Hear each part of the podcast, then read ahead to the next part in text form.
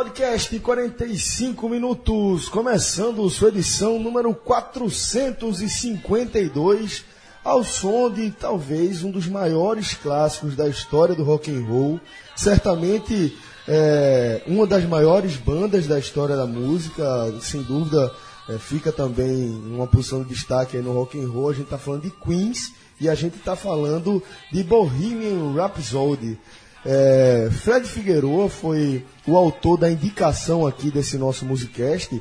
E mais uma vez, Figueroa, parabéns pela indicação, mais uma vez bastante pertinente. Afinal de contas, você trouxe aí mais uma vez uma informação para mim, que é novidade, depois que eu passei a prestar atenção melhor nisso aí, mas que essa música, Bohemian Rhapsody, trata de uma viagem do autor, do compositor, do céu ao inferno inclusive com uma passagem aí pelo purgatório, o que acaba que vai ser a temática central aqui deste nosso podcast Raiz. Mais uma vez, nós reunidos aqui no Estúdio 45 Minutos. Figueroa, volta a falar, parabéns aí pela indicação.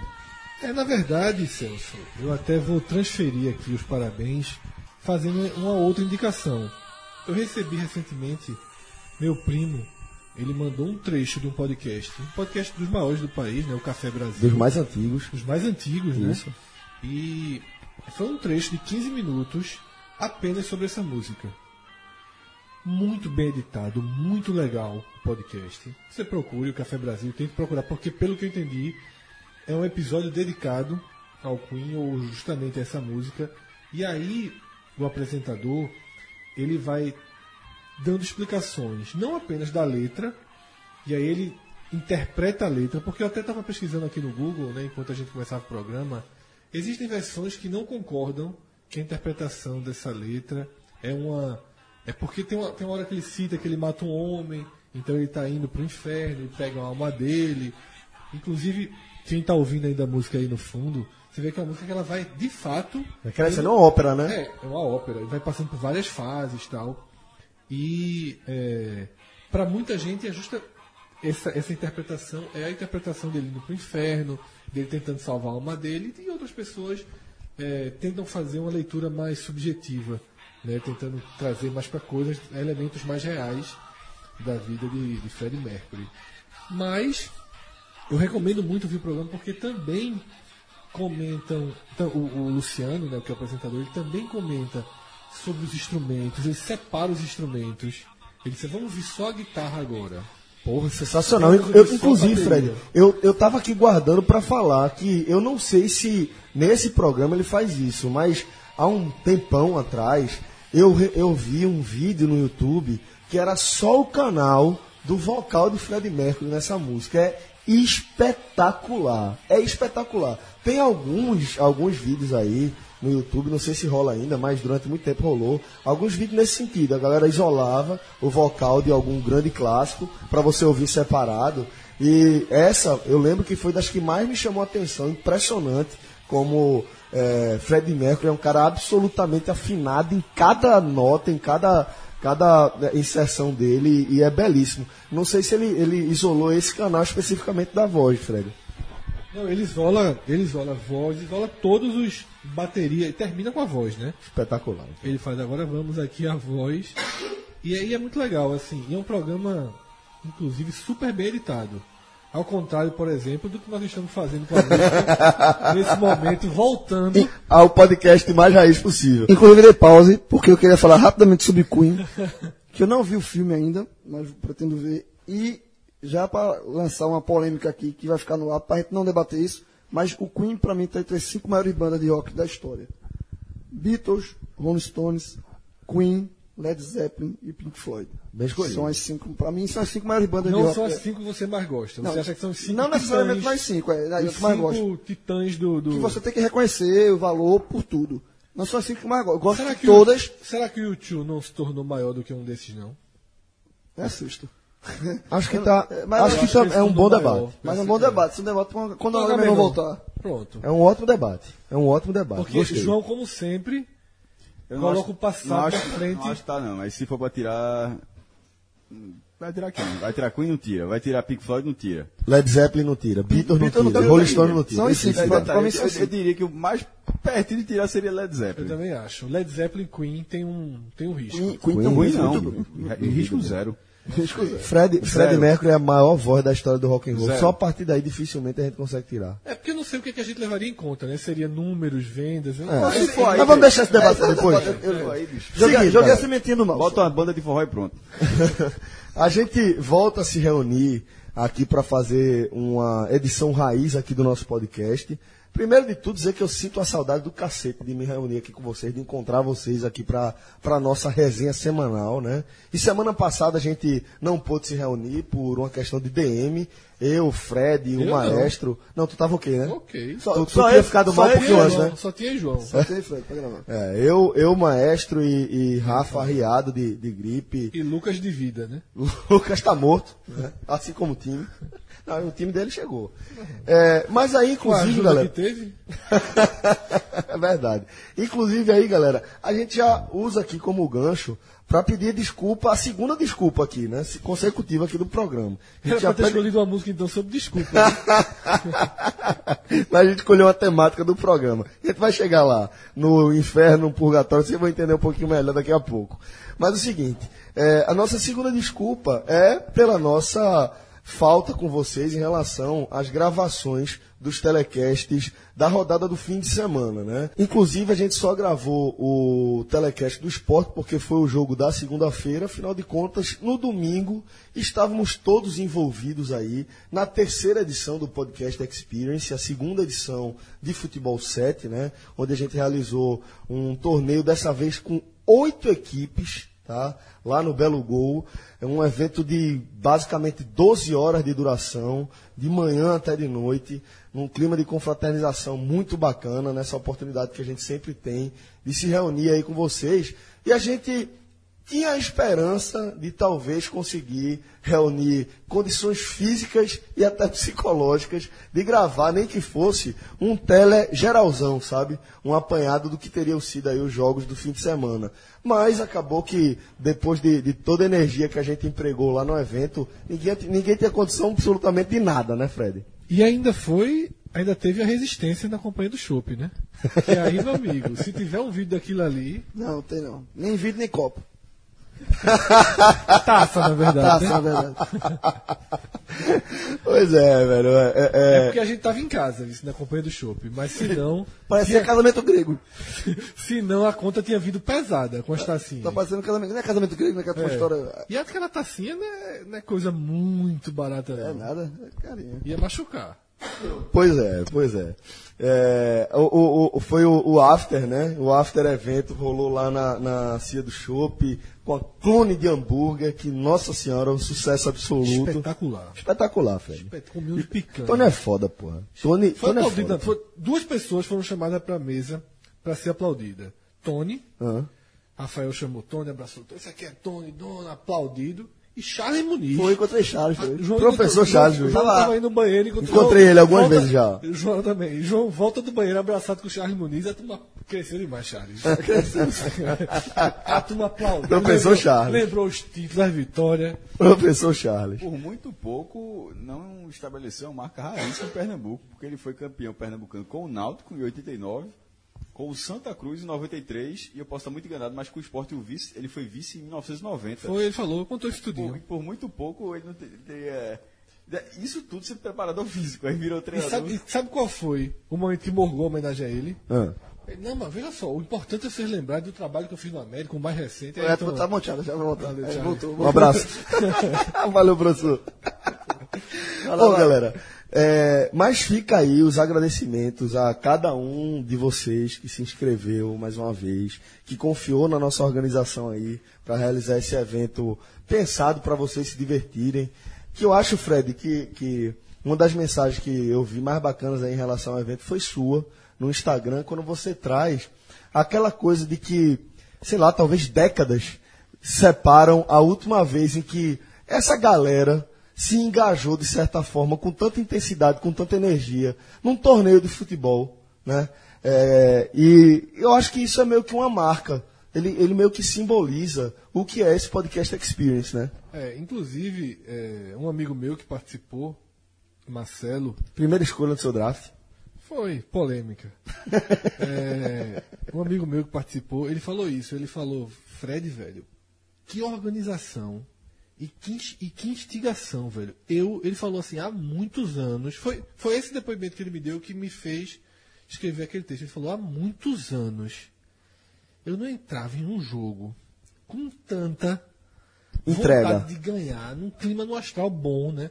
Lógico que toda essa entrega causa momentos de tensão, mas isso faz parte. Faz parte da essência do que é um casa, torneio. disputar um torneio. Fred, e, pra rico e eu acho que é isso. Não tem ninguém ali estreando em torneio de futebol, não. Pronto, exatamente. Porque todo, todo mundo ali, o cara que se dispõe a passar um domingo inteiro jogando bola, é porque o cara realmente gosta da resenha. tá gosta aquilo, disso aí, é. tá resgatando aquilo. Sabe quem pra mim é o símbolo? Marcelo é um dos símbolos, É, mas- um Vitor Eu vou daquele. dizer um cara que é um símbolo de tudo que é isso. Duval, capitão de. Duval Lisboa. também. Foi lá, tá- foi pra companhia. É um trator dentro de campo, não respeita ninguém, bate em todo mundo, fez um. Diz, Leozinho, ia quebrando o Geraldo do teu Não, time. fez, fez uma cena. E a cena mais Patética. mais A segunda. Na se- A primeira foi de bolinho. Tudo do teu time. É, tudo meu time. Não por acaso, lanterna. Não, foi- Não, e, inclusive o seguinte, seu Fred Figueroa, fazer aqui um parêntese em relação a essa cena aí. Vou descrever a cena. Qual das duas? O, o- o time de Fred tá jogando contra o time de João, tá? E aí, é, Durval, capitão do time de João, zagueiro, se envolve numa rusga lá, um entreveiro de jogo, completamente de jogo com o Charny, né? Durval mete a mão na cara de Charny, que dá uma peitada em Durval, né? E aí Durval parece que toma um tiro de fuzil na cara, né? Tomou um tiro de fuzil na Se a cara, gente caiu. uma edição hoje decente, ia estar aquele. Ah, um Street Fighter. É, né? mas porque não é decente. Vamos torcer para que os estagiários é. resgatem esse aqui e botem uma edição, é, é, uma edição 2.0 aí. O cara voou na peitada. Pois é. E aí o seguinte, aí vamos aqui agora para o que eu vou falar com você. Nessa hora o ato perdido, perdido, perdido, perdido. Ele vira para mim e faz: "Tu viu esse lance?" Eu fiz: "Claro, porra". Ele fez: "É para vermelho?" Eu fiz: "Não, porra. Se tu der vermelho nesse lance, tu vai estragar o jogo, porque é pra azul." Auxiliar de árbitro. Isso é pra azul. Resultado. Telefone sem fio. Alguém do time de Fred tava perto, foi falar pra Fred que eu tava pedindo pra expulsar.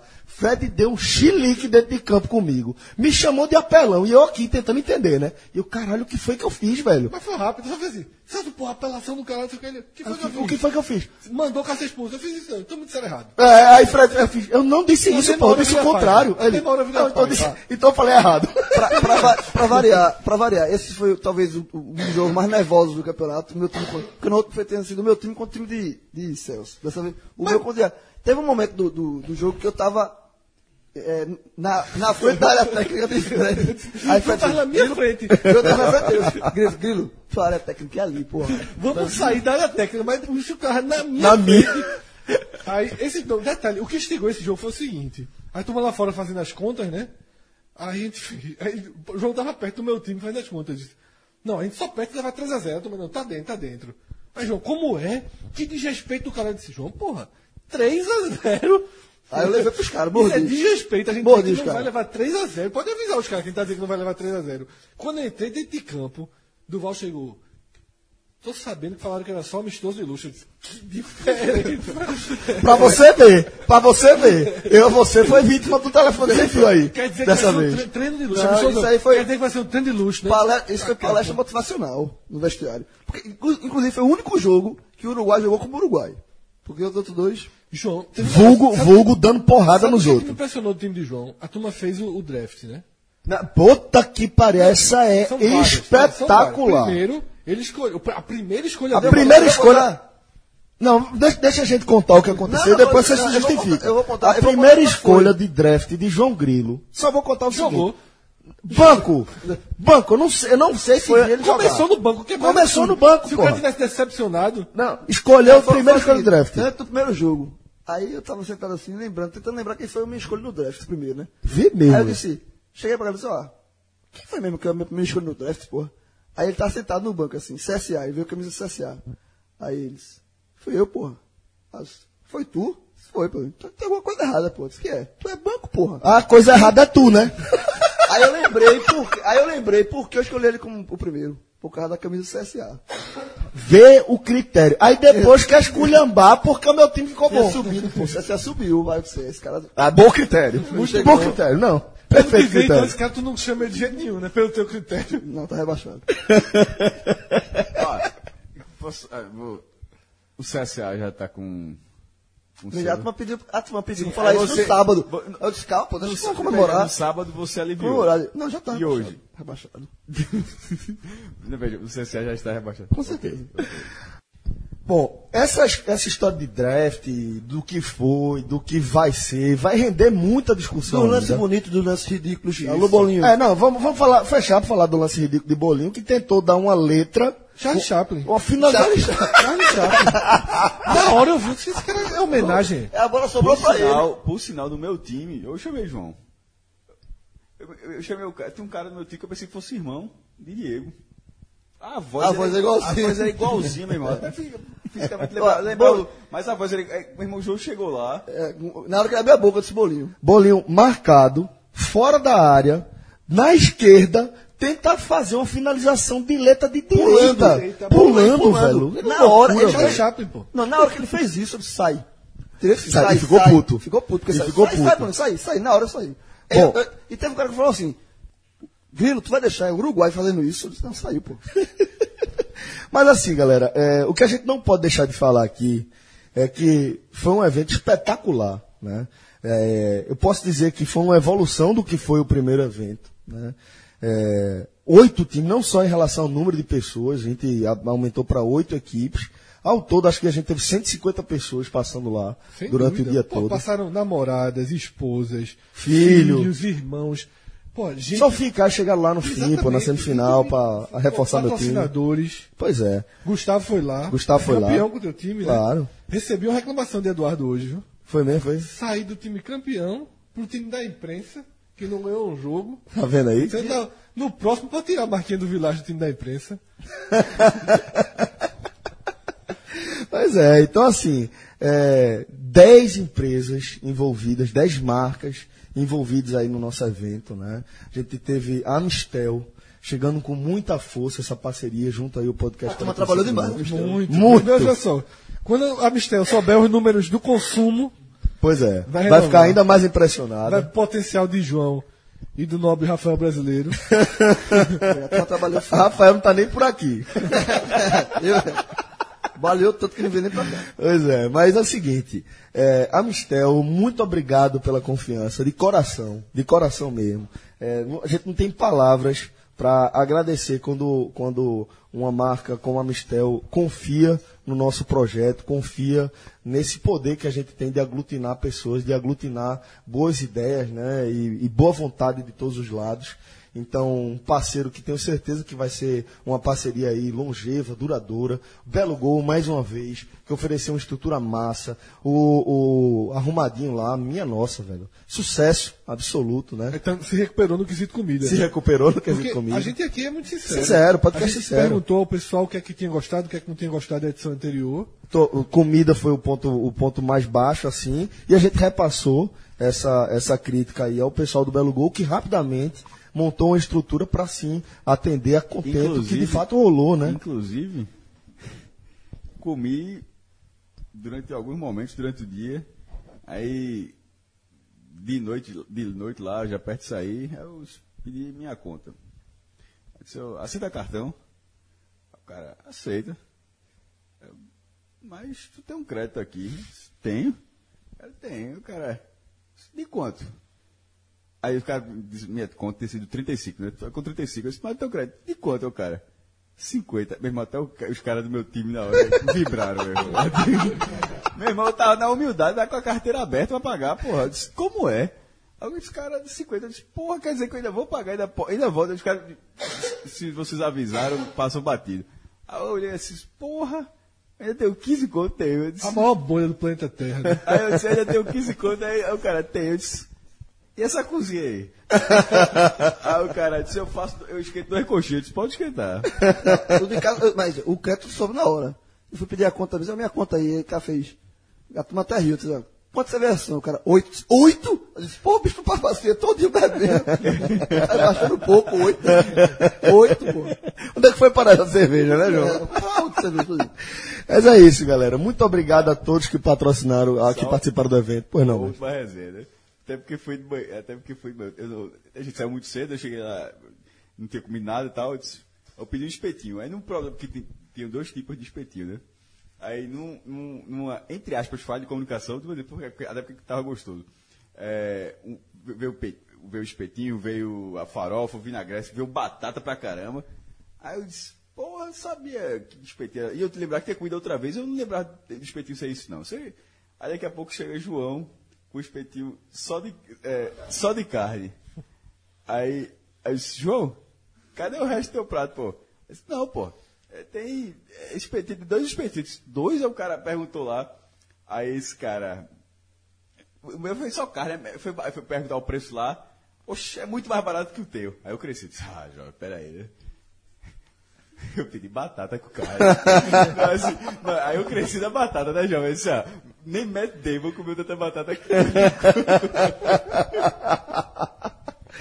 Mas é isso, galera. Foi um dia massa aí, um dia onde a gente pôde se reunir. Obrigado a todos os parceiros. Obrigado a todos vocês que confiaram na gente. E pode ficar ligado que vai ter muito mais polêmica envolvendo o evento. A gente vai trazer novidades aí em relação aos próximos eventos também, aqui do 45 minutos. Acho que Maldini não vai buscar o tri, não, pelo que eu tô vendo. Tá rolando aí um movimento que, que talvez as regras mudem, talvez os times Se você se deixar misturem, agarrar, zerarem. você- a, a sua história muda. Eu não Se, posso agarrar? se você falar comigo pelo menos 15 minutos antes de decidir entrar em campo contra o meu time, talvez não tenha problema nenhum também, não. Mas você é um, um adversário é, é, é, difícil de ser batido. Entenda isso como sinal de respeito. Ok.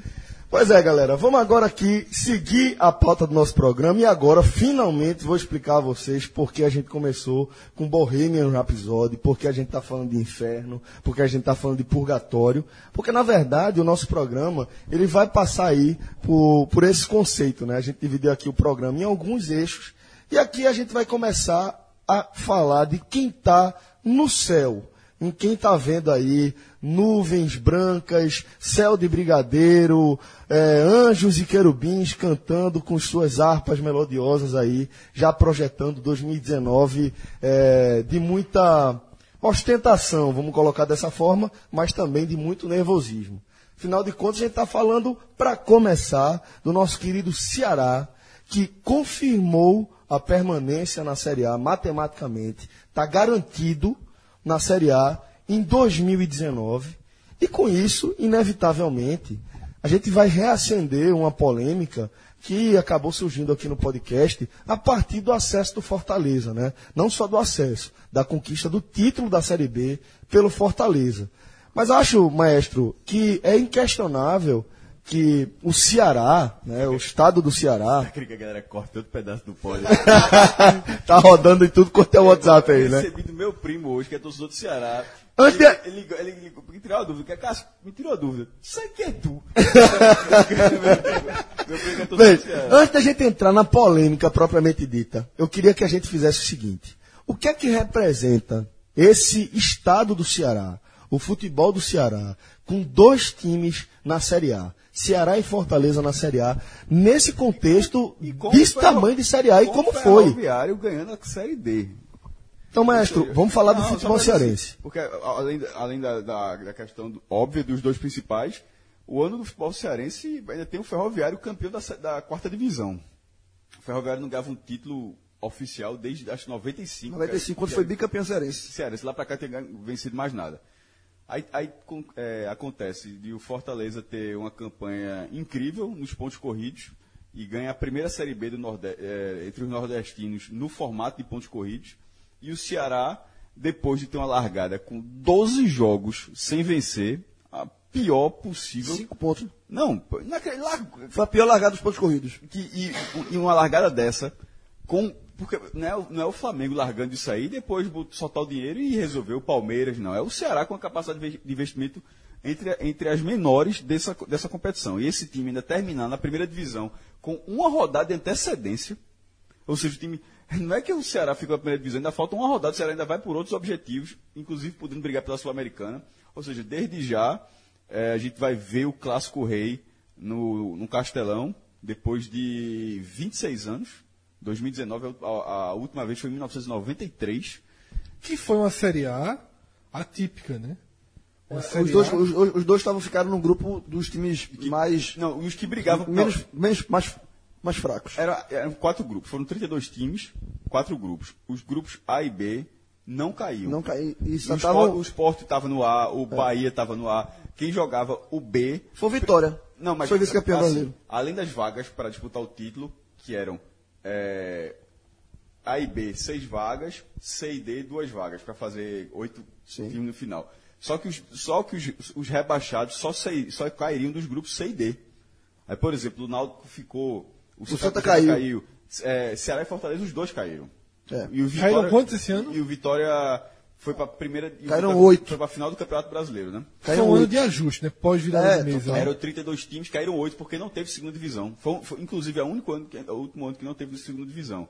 E aí de 32 ca- baixou para 24 e aí ficou um tempo com 24 até ter essa, essa mudança. E isso e essa foi em 93 a única vez na era do, de acesso e rebaixamento, porque obviamente tinha rebaixamento aí, que Ceará e Fortaleza disputaram juntos a primeira divisão, porque come- esse, esse formato ele começa de ter acesso e rebaixamento começa em 88, ou seja, 30 anos atrás, e de lá para cá nunca tinha, teve esse encontro. E, no- e nos pontos corridos, o Fortaleza jogou três vezes, 2003, foi vice da Série B em 2000 em 2002, ele jogou a Série A em 2003, caiu, foi vice da Série B em 2004, aí jogou a Série A sozinho, do- entre os nordestinos em 2005, ficou, e em 2006 caiu. E o Ceará foi terceiro lugar na Série B em 2009, aí jogou a primeira divisão em 2010. Ficou, inclusive ganhou a vaga na Sul-Americana, aí jogou 2011, caiu e, e agora jogou 2018. Ou seja, em 2019 finalmente vai ter um encontro, é, o que é muito interessante, porque isso até um, um desenvolvimento estrutural acompanhou isso. Se você pegar o Castelão de 1993, não é, não é- não é comparar com o Castelão na Copa do Mundo, não, porque é uma covardia. Se você pegar o Castelão da última vez que teve Ceará e Fortaleza na primeira divisão e comparar com o Castelão como era antes da reforma para a Copa do Mundo, já é uma coisa inacreditável. Era, ele não tinha cobertura, é, ele tinha lá embaixo, o- a- na beira do campo, aquela, aquele setor tipo Maracanã de antigamente, Geral. de- geral de ficar em pé, e um, Que seja, fica abaixo da linha do gramado, e né? lá pra cá, é, antes da reforma da Copa do Mundo, que criou um anel inferior todo novo, o anel inferior é todo novo, é, foi cadeiraram o anel superior, tinha uma cobertura diferente, que não é essa agora, essa cobertura já é uma, a cobertura da Copa do Mundo já é uma segunda cobertura, então assim, o Castelão sofreu várias melhorias de lá pra cá. E isso acho que tem muito a ver do que é Ceará e Fortaleza, que hoje eles se confundem com uma lotação do Castelão. Eu- a- a- na hora que você sabe que vai ter o Clássico Rei na primeira divisão, de todo que, que é um fato novo dos ma- mais legais do da, da, da Série A, é todo mundo dizer, pô, como é que vai ser esse meio a meio desse estádio, pô? Agora, sabe, é, sabe Ah? Sobretudo num, num futebol, onde quase nenhum clássico hoje em dia é meio a meio. Lembrando que se você pegar todos os outros estádios, quase nenhum tem meio Pela a meio. regra do brasileiro é só 10%, né? Não, visitante, né? não, mas, mas na, na verdade os outros campeonatos também são assim. Mas Ceará e Fortaleza, como eles jogam, eles ó, 60 mil lugares, cada, cada um fica com 30. Se jogar duas vezes, tanto faz. É, um- algo para mim é muito simbólico desse cenário de 2019, que é inédito para todos nós. Né? Como o Cássio falou, já teve um ano de Fortaleza estar sozinho na Série A, de ser o principal estado do Nordeste na Série A, mas se olhava muito como uma exceção, né? Fortaleza está ali, os outros estavam mal, aproveitou um recorte de um momento sem sem passado nem futuro, digamos assim. Era um recorte de algo fora da curva. Dessa vez, não, eu não considero que o- ter dois cearenses na Série A é fora da curva. Lógico que o roteiro da permanência do Ceará é Os dois completamente. roteiros, Fred. O roteiro do Fortaleza também. Sim, mas olha só, de ser campeão desse jeito, ok. Mas Fortaleza subir, não. Não, tá, Assim, a gente fez um programa e colocou entre os sete. Então eu não Não. posso dizer que é fora Bicho, do, os caras. Veja. O Fortaleza ficou oito anos na terceira divisão. A gente colocou entre os sete, mas não significa. É só. Não, eu só quero dizer assim, que o Fortaleza subir, pra mim, é algo normal. Fred, mas eu entendi o que você quis dizer em relação a, a o Fortaleza subir não ser algo tão surpreendente quanto o Ceará ficar na Série A, né? Com a campanha que, ficou, Não que é fez, só né? ficar. Vamos lá, a gente tá- eu primeiro vou, eu não era nem sobre isso que eu ia falar, né? Mas já que virou assunto, o que eu quero dizer é o seguinte: primeiro, a gente tem programas de, antes do campeonato. A gente, todo mundo aqui disse que o Fortaleza era um candidato a acesso. E todo mundo disse que o, Ceará era um candidato a rebaixamento. O Fortaleza, com 10 rodadas, 12 rodadas, já indicava o acesso. É um acesso de ponta a ponta. É um acesso. É, que- Exemplar. É um acesso, inclusive, exemplar, né? da campanha é muito surpreendente. O acesso não. Em, em a setembro, em setembro era muito mais factível, já em setembro, em agosto, era muito mais factível você visualizar o Fortaleza na Série A de 2019 do que o Ceará. A gente chegou a dizer aqui, em algum momento, Fortaleza do- já era o time mais próximo do Nordeste na Série. A. Verdade. Porque Bahia estava correndo risco tudo. E o Ceará, não, permanecer já é uma surpresa, mas depois que você faz 5 pontos e 36 disputados, a gente falou aqui, trouxe um exemplo do Náutico, né, que era um exemplo de uma exceção que não se repetiria, e o Ceará não só repete, como repete com uma rodada de antecedência. Mas o que eu ia falar não era nem para isso, eu só tinha introduzido o assunto. Que eu ia falar Detalhe, eu o acho que o Náutico também O Náutico foi com a rodada Náutico antecedência também. Também foi com a Também rodada com a rodada antecedência. Só que o Ceará é maior porque a largada do Ceará foi ainda pior que a do O Náutico. Náutico eram 7 pontos, o Ceará eram 5. É, A largada do Ceará foi pior. Então, não é isso? Mas a recuperação do Náutico foi mais contundente, porque o Náutico terminou, a, é, acho que foi penúltimo lugar, pô, No turno, né? no turno.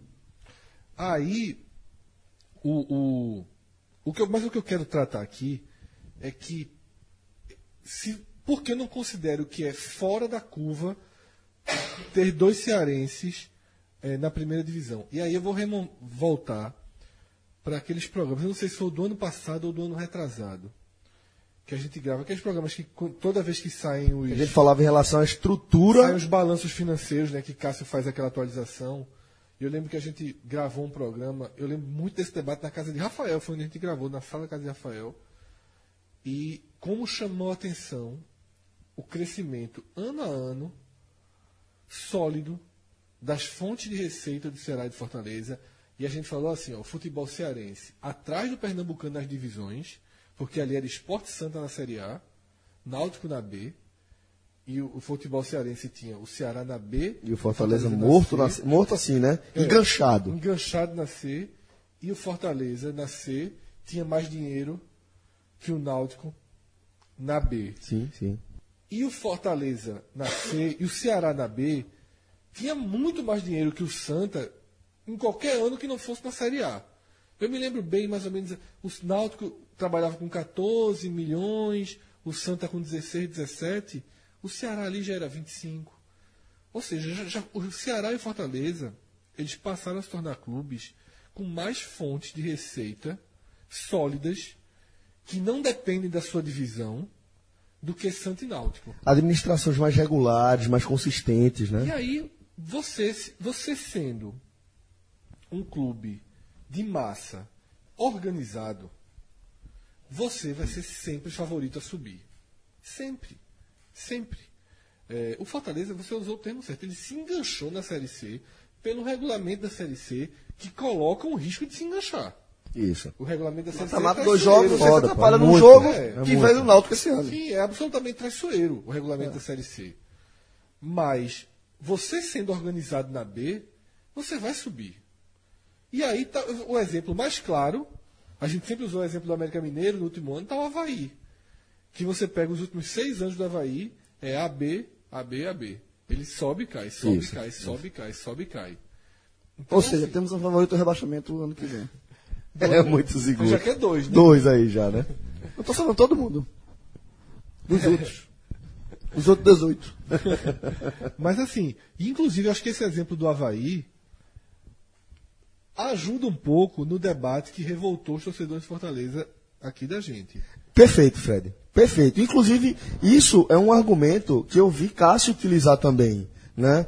É, o, o- o grande debate aqui, vamos é, é, dar nome aqui aos bois. é, vou, até, vou até fazer o seguinte.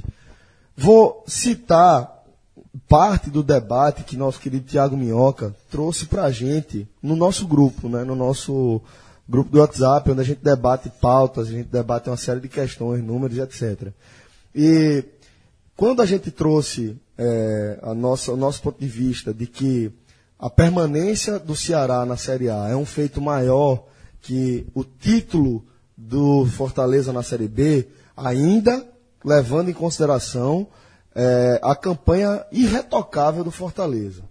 Quando a gente apresenta esse argumento, de fato, a gente apresenta esse argumento com o distanciamento de quem não acompanha o dia a dia, a rotina do que é a rivalidade e as brincadeiras, o que faz de fato o futebol eh, que a gente conhece, o futebol mais que é determinante palpável. do que isso. E mais determinante do que isso. É, inclusive, todas as reclamações dos torcedores de Fortaleza, a única linha que eu concordei é essa. É que nós fizemos uma análise de quem não é do Ceará. Sim. Mas em nenhum momento a gente mas quis fazer uma análise. Em nenhum momento a gente quis fazer uma análise de dentro do Ceará. Porque talvez ter um título da B é, historicamente, para o contexto deles, seja algo que se torne mais valioso. Porque eu vi alguns torcedores de Fortaleza argumentando o seguinte: veja só, não é Fortaleza tentando jogar uma B contra uma permanência, contra uma regularidade de esporte ou Bahia.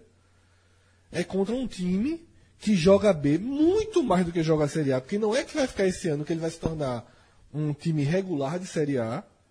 É, é de um, é de um time que faz parte do universo da B. O que o torcedor do Fortaleza. O melhor argumento que eu vi foi esse: foi o seguinte, ó. Fortaleza e Ceará são Série B. Eles vão jogar a Série A ano que vem, mas eles são essencialmente. A realidade, eles são do Série B. times Quem, quem falou isso foi um torcedor do Fortaleza, né? foi, do Fortaleza. Times de Série B.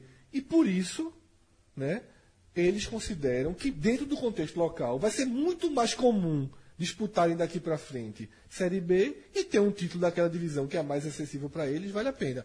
Eu, eu aceito a, a, a, a leitura deles, mas eu não retiro a nossa, porque ela não faz o menor sentido além da fronteira deles. Não, Não, e, assim, e, o, e o feito mais o feito do Ceará, isso para mim é indiscutível, é muito mais difícil do que o feito que, o que o Fortaleza conseguiu. Ele tá certo? falando é João, viu? Pra não confundir. Não, que, agora. e, e vou falar mais. E o Fortaleza, desculpa, o Ceará entra na última rodada com chance de, chance de ir para a Sul-Americana. Se conseguir, vira bullying.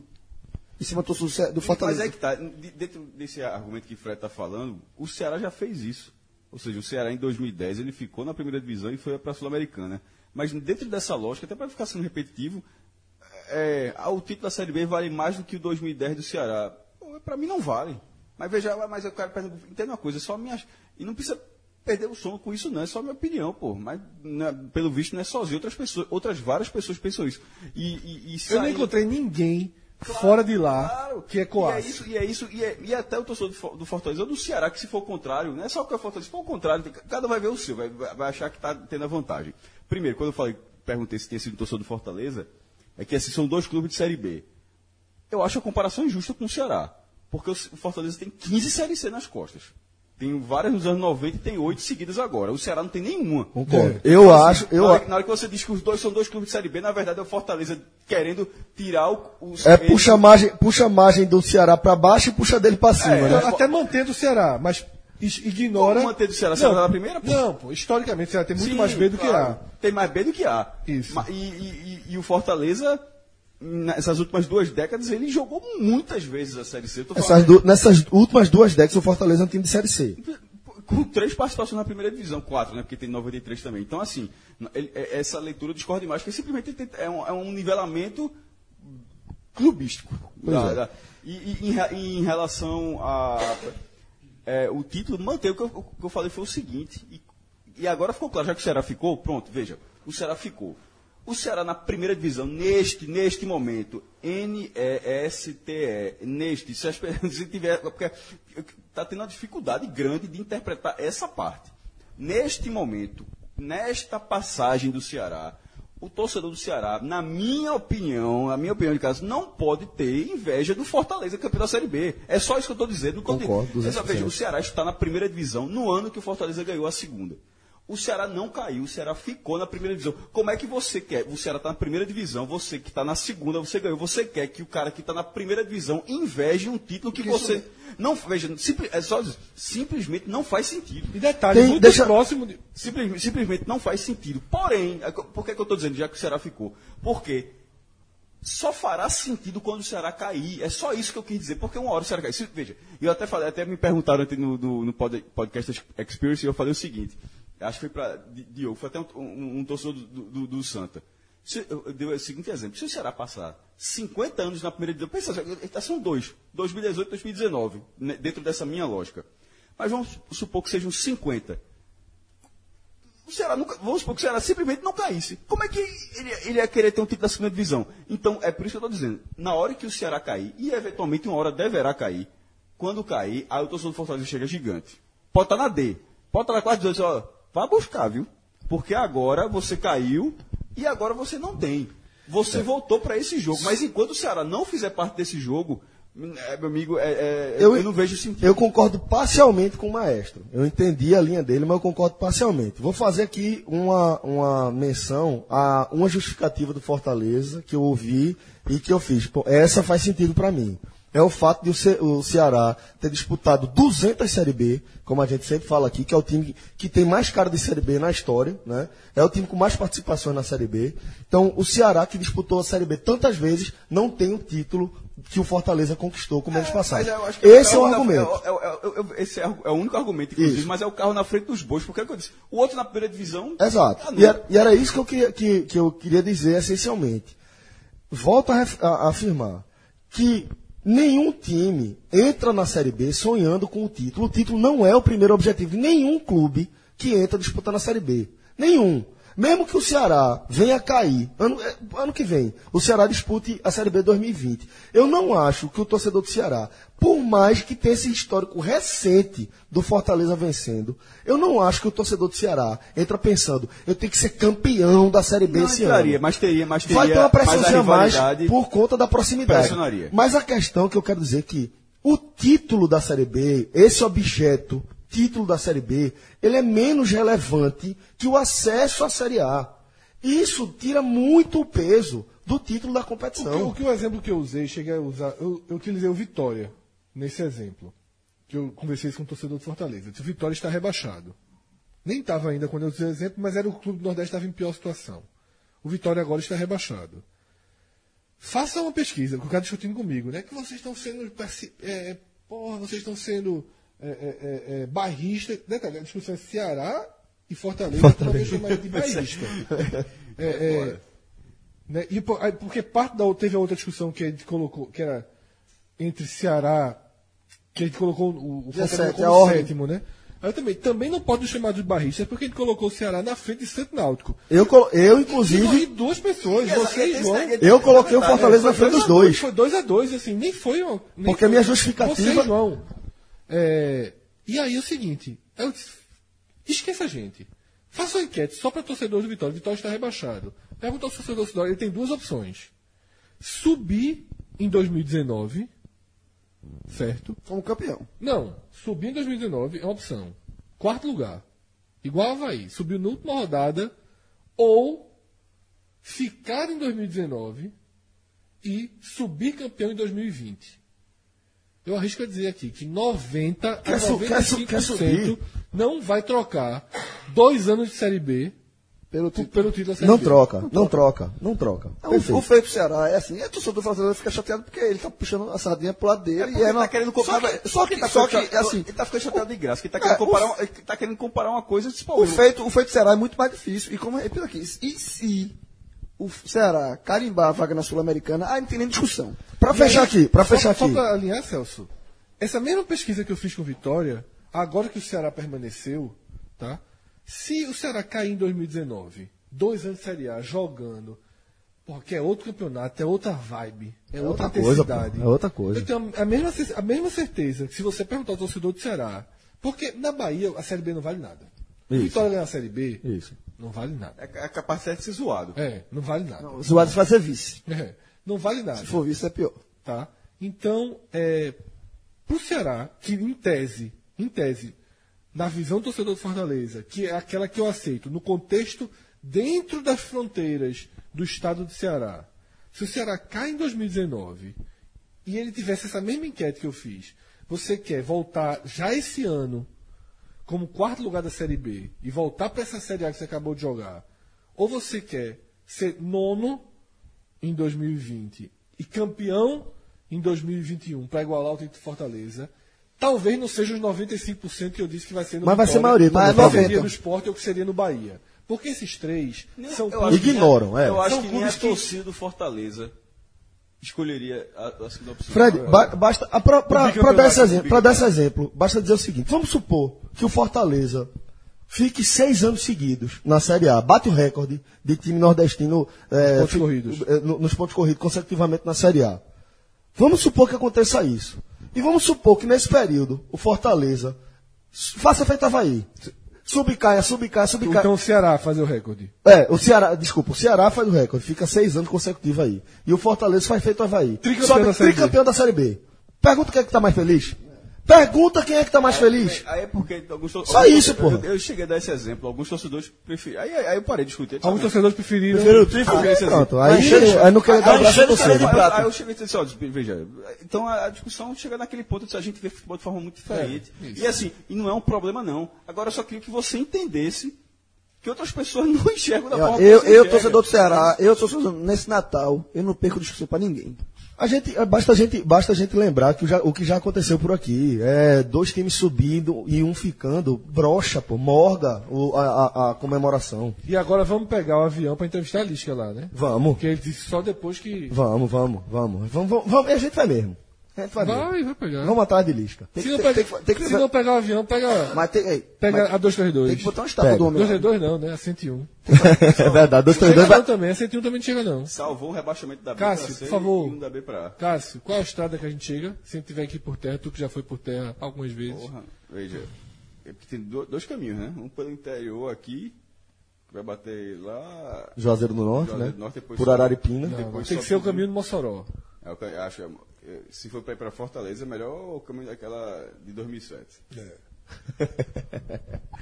Bom, galera, então vamos passar a régua aqui no estado do Ceará, no futebol cearense, que Ah, sem ambos, dúvida. é, ambos na casa de 50 milhões em, em, em, do- em 2019. Então, o Ceará, a, pre- a- previsão orçamentária do Ceará já era essa para essa temporada, acho que era 55, a do, Ceará, do Fortaleza acho que era 30 alguma coisa, mas a- certamente a do Fortaleza vai ficar no mesmo patamar. Acho que em termos de, de bilheteria, os dois são muito similares.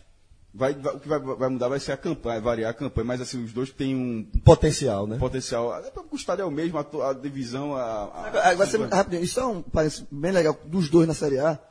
Que vai rolar é aí sim uma competição muito legal entre os- que leva Que mais. puxa pra cima, Na né? primeira rodada, quem leva mais público. Sabe? Até quando o campeonato até é, no comecinho Até tá a todo mundo pontuação determinada. é, é, exatamente. Mas isso vai ser muito legal. Esse tipo de competição Vai. é muito válida. Vai, é muito vai. legal. Então aí tem os dois programas de sócios, um puxando o outro. É. Então, assim, são dois clubes que é, têm dívidas menores do que os outros grandes clubes da, da região. Também tem dívidas como todos os outros, mas bem menores. O Norte deve 150, o o Ceará deve 12. Então dá pra gente cravar aqui que 2019 é, é o ano do Ceará, né? Do futebol cearense. futebol cearense em relação ao Nordeste. O Ceará vai reinar em 2019, pelo menos de entrada. O que vai rolar aí ao longo da temporada vai, vai dizer outra, pode dizer outra coisa. os dois é melhor sempre falar agora futebol cearense ou. Porque se tu falar o Ceará vai ser foda. É, né? o futebol cearense. É, veja só. Enquanto o Estado, numericamente, já é o de maior representatividade. É, com, o né? rebaixamento, com o rebaixamento Com do o Vitória, já é o estado de melhor representatividade em E 2019. aí, é, a gente vai saber nos próximos anos, não necessariamente só em 2019, se o futebol cearense realmente, tá, ele mudou de degrau. De patamar, né? é, nesse momento, vive, como eu já falei aqui, estruturalmente, economicamente, um momento muito melhor do que o do futebol de Pernambuco.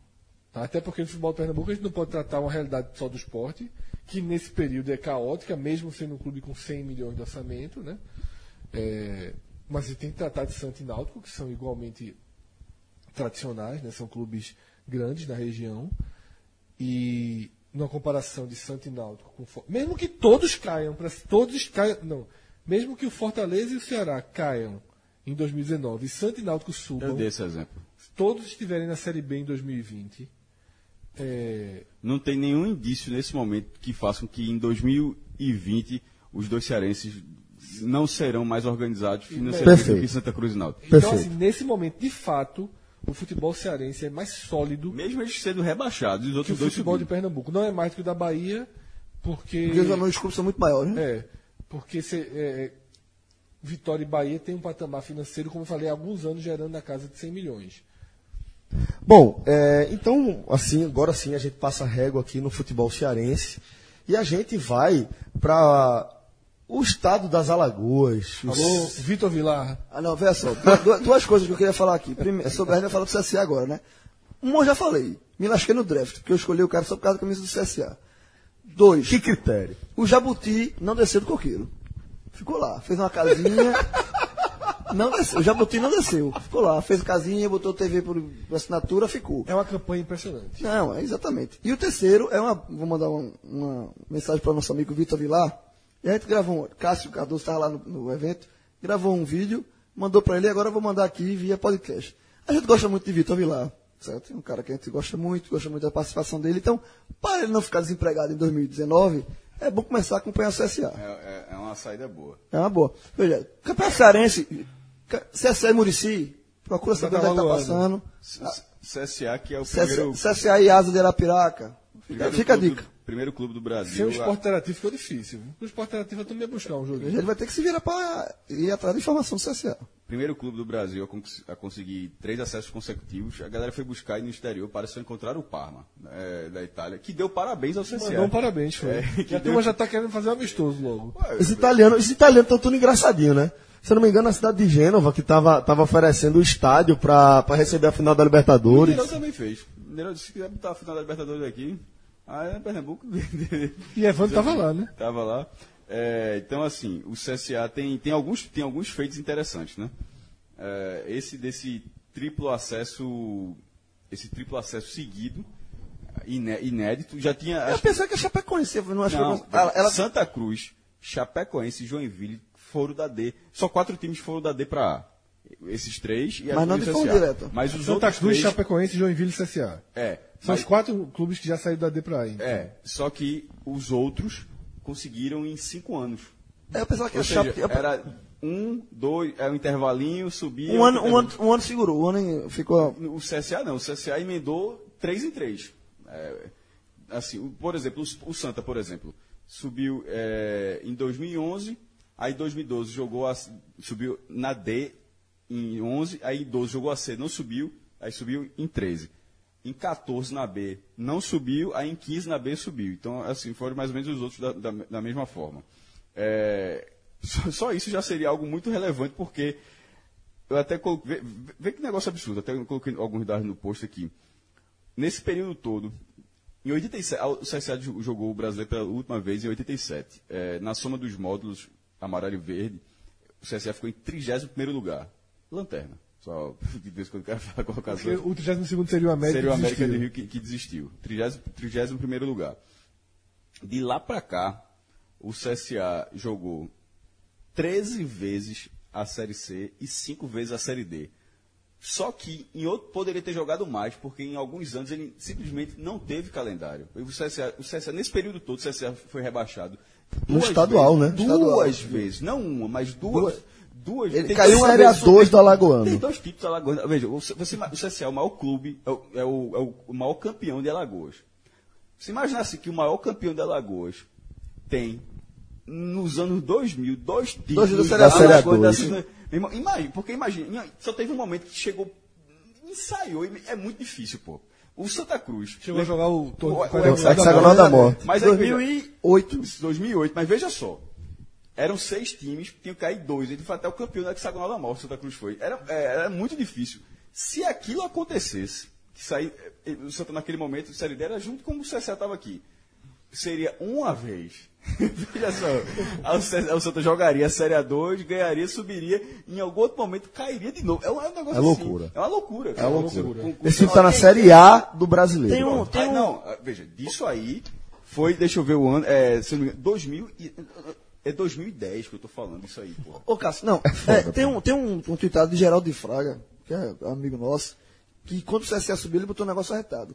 Que ele disse que foi pro jogo do Santa ele é tricolor, ele foi pro jogo do Santa, um campeonato desse, e tinha os torcedores do CSA lá, vendo o jogo do Santa, porque não tinha jogo do CSA pra ver. Eu vi essa Pra tweetada, mas Aí acho- ele foi assistir o jogo Mas do... tem uma, uma explicação que talvez pode ter passado batida. A, a organizada do CSE é coligada com a do Santa, né?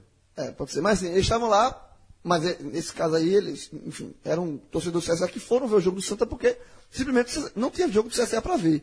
E até ele falou disso, eu espero que nesse momento que esses torcedores estejam bêbados agora. Vá comemorar porque. A gente até, Porque até falou o Fred falou, dia Fred falou da que- Copa Comembol, João. O CSE era a terceira divisão quando pra, pra, pra- final da Copa final da Copa Comembol. Perdeu pro Tagere da Argentina. Já tá rendida. É, e e Fred falou, quando a gente falou do, CSA, do Fortaleza Ceará, que talvez a gente não. Assim, foi em 93, mas não era da nosso universo. O CSA na Série A, esse completo. Não, esse não é. Não é. Não é do nosso, da nossa Futebol vida. alagoano não é. Não, vida. Eu não, eu não, não tem, não, Não, recordação. esse é Ele o- jogou em 87. Então, esse é o primeiro. eu tinha 7 anos, eu não lembro. Veja só. Eu não- eu não 87 lembro do campeonato de significa- 87. Significa que, o- que o futebol lagoano nunca tinha conseguido um acesso. Esse é o primeiro, veja, esse é o primeiro, que é 88 para cá, no ano seguinte que começa. Esse é o primeiro acesso da história do futebol de futebol Alagoas. alagoano. Que, é, que inclusive faz com que é, Alagoas seja o quinto estado da região a conseguir o acesso. O CSE é o nono time a conseguir um acesso, estou falando de primeira divisão, né, da B para A. É, nesse recorte aí, de 88 a 2018, da B para A, Pernambuco tem 11, o Ceará, por estado, né? Ceará tem 7, Bahia tem 6, Rio Grande do Norte tem 2, os dois com a América de Natal, um em 96 e outro em 2006, e um com Alagoas.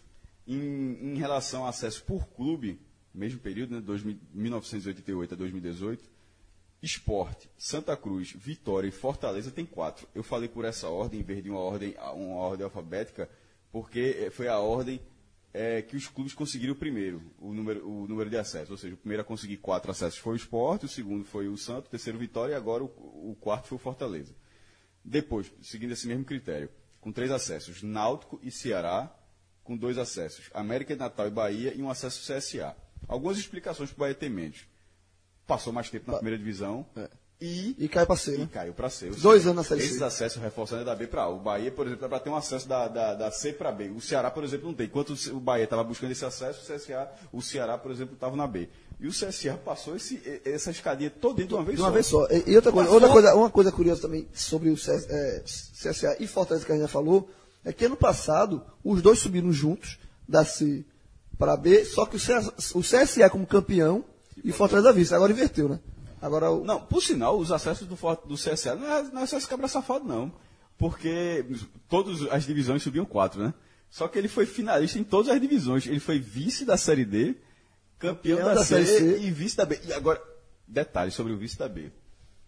O CSA simplesmente estabeleceu o recorde de vice-campeonato da Série B. É, era, já era dele, na verdade, dele do Santa. Não só de ter. Ele, ele, era, são, que são duas marcas juntas. É o time que tem mais vices sem ser campeão. E também é o time que tem mais vices no geral. Ele nunca foi campeão e tinha três, junto com o Santa, em 99, 2005 e 2015. Agora foi o quarto vice do CSA. E o que é. Presta atenção nos anos: 80, 82, 83 e 2018. Tem alguma coisa errada? o quê? Do- Os vices do CSA? por quê? Como é que o time foi? Vice. Sim, não subiu, né? 82 e 83, É, poxa. ele não subiu, ele não subiu. Meu irmão, é impressionante. Ó, agora só falando um pouco de primeira divisão, rapidamente, já tava, a última vez foi 87, né? No Brasileiro Unificado, 59 a 2018, é, o, o CSA já participou 18 vezes. E não é, detalhe, não é ruim o histórico dele, viu? Você olha, 60 vitórias, 59 empates, 99 derrotas. A relação derrota para vitória é. Vem cá, não, ele, não. Tem, ele tem quantas derrotas? 99. Já vai largar com 100. né? Mas sabe por quê, cara? Não, não, mas não, agora vou falar agora o do brasileiro, isso foi unificado. Tá. Brasileiro de 71 para cá, de, de 71 a 2018. 52 vitórias, 55 empates, 88 derrotas. Dentro dos nordestinos, só dizer assim, é um dos melhores Mas retrospectos. por quê? Mas aí isso se explica.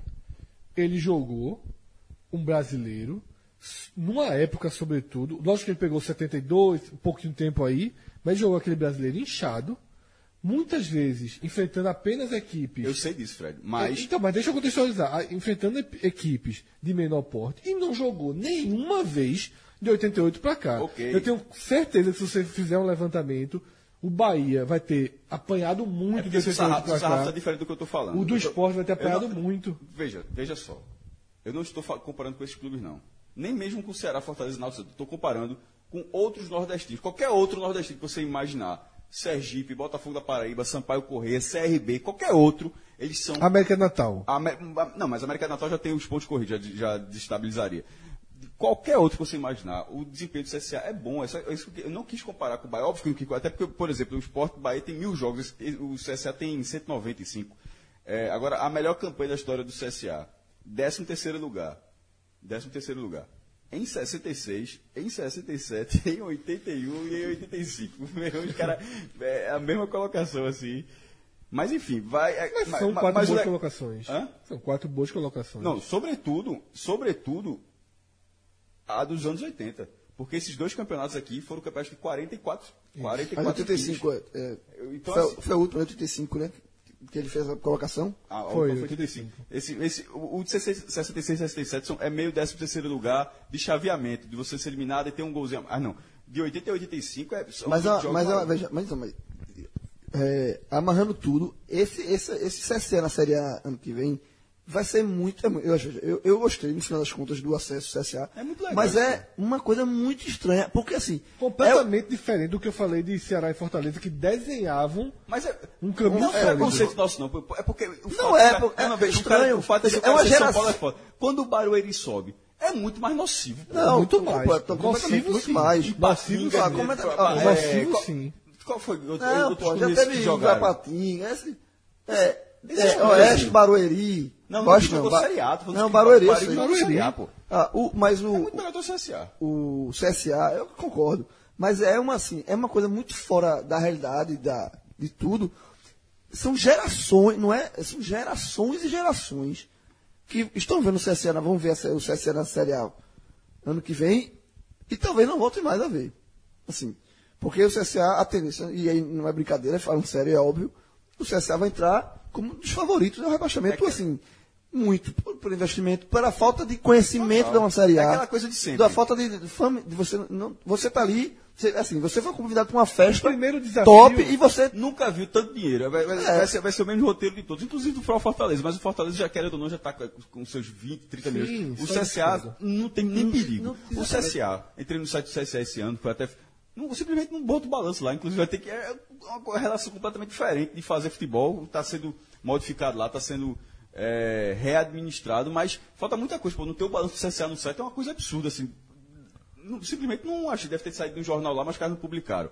Mas é aquele tipo de coisa. você convidado para a imprensa cobrir, Não, a imprensa a- do, o do- dinheiro do- que o CSA vai entrar- se comportar diferente.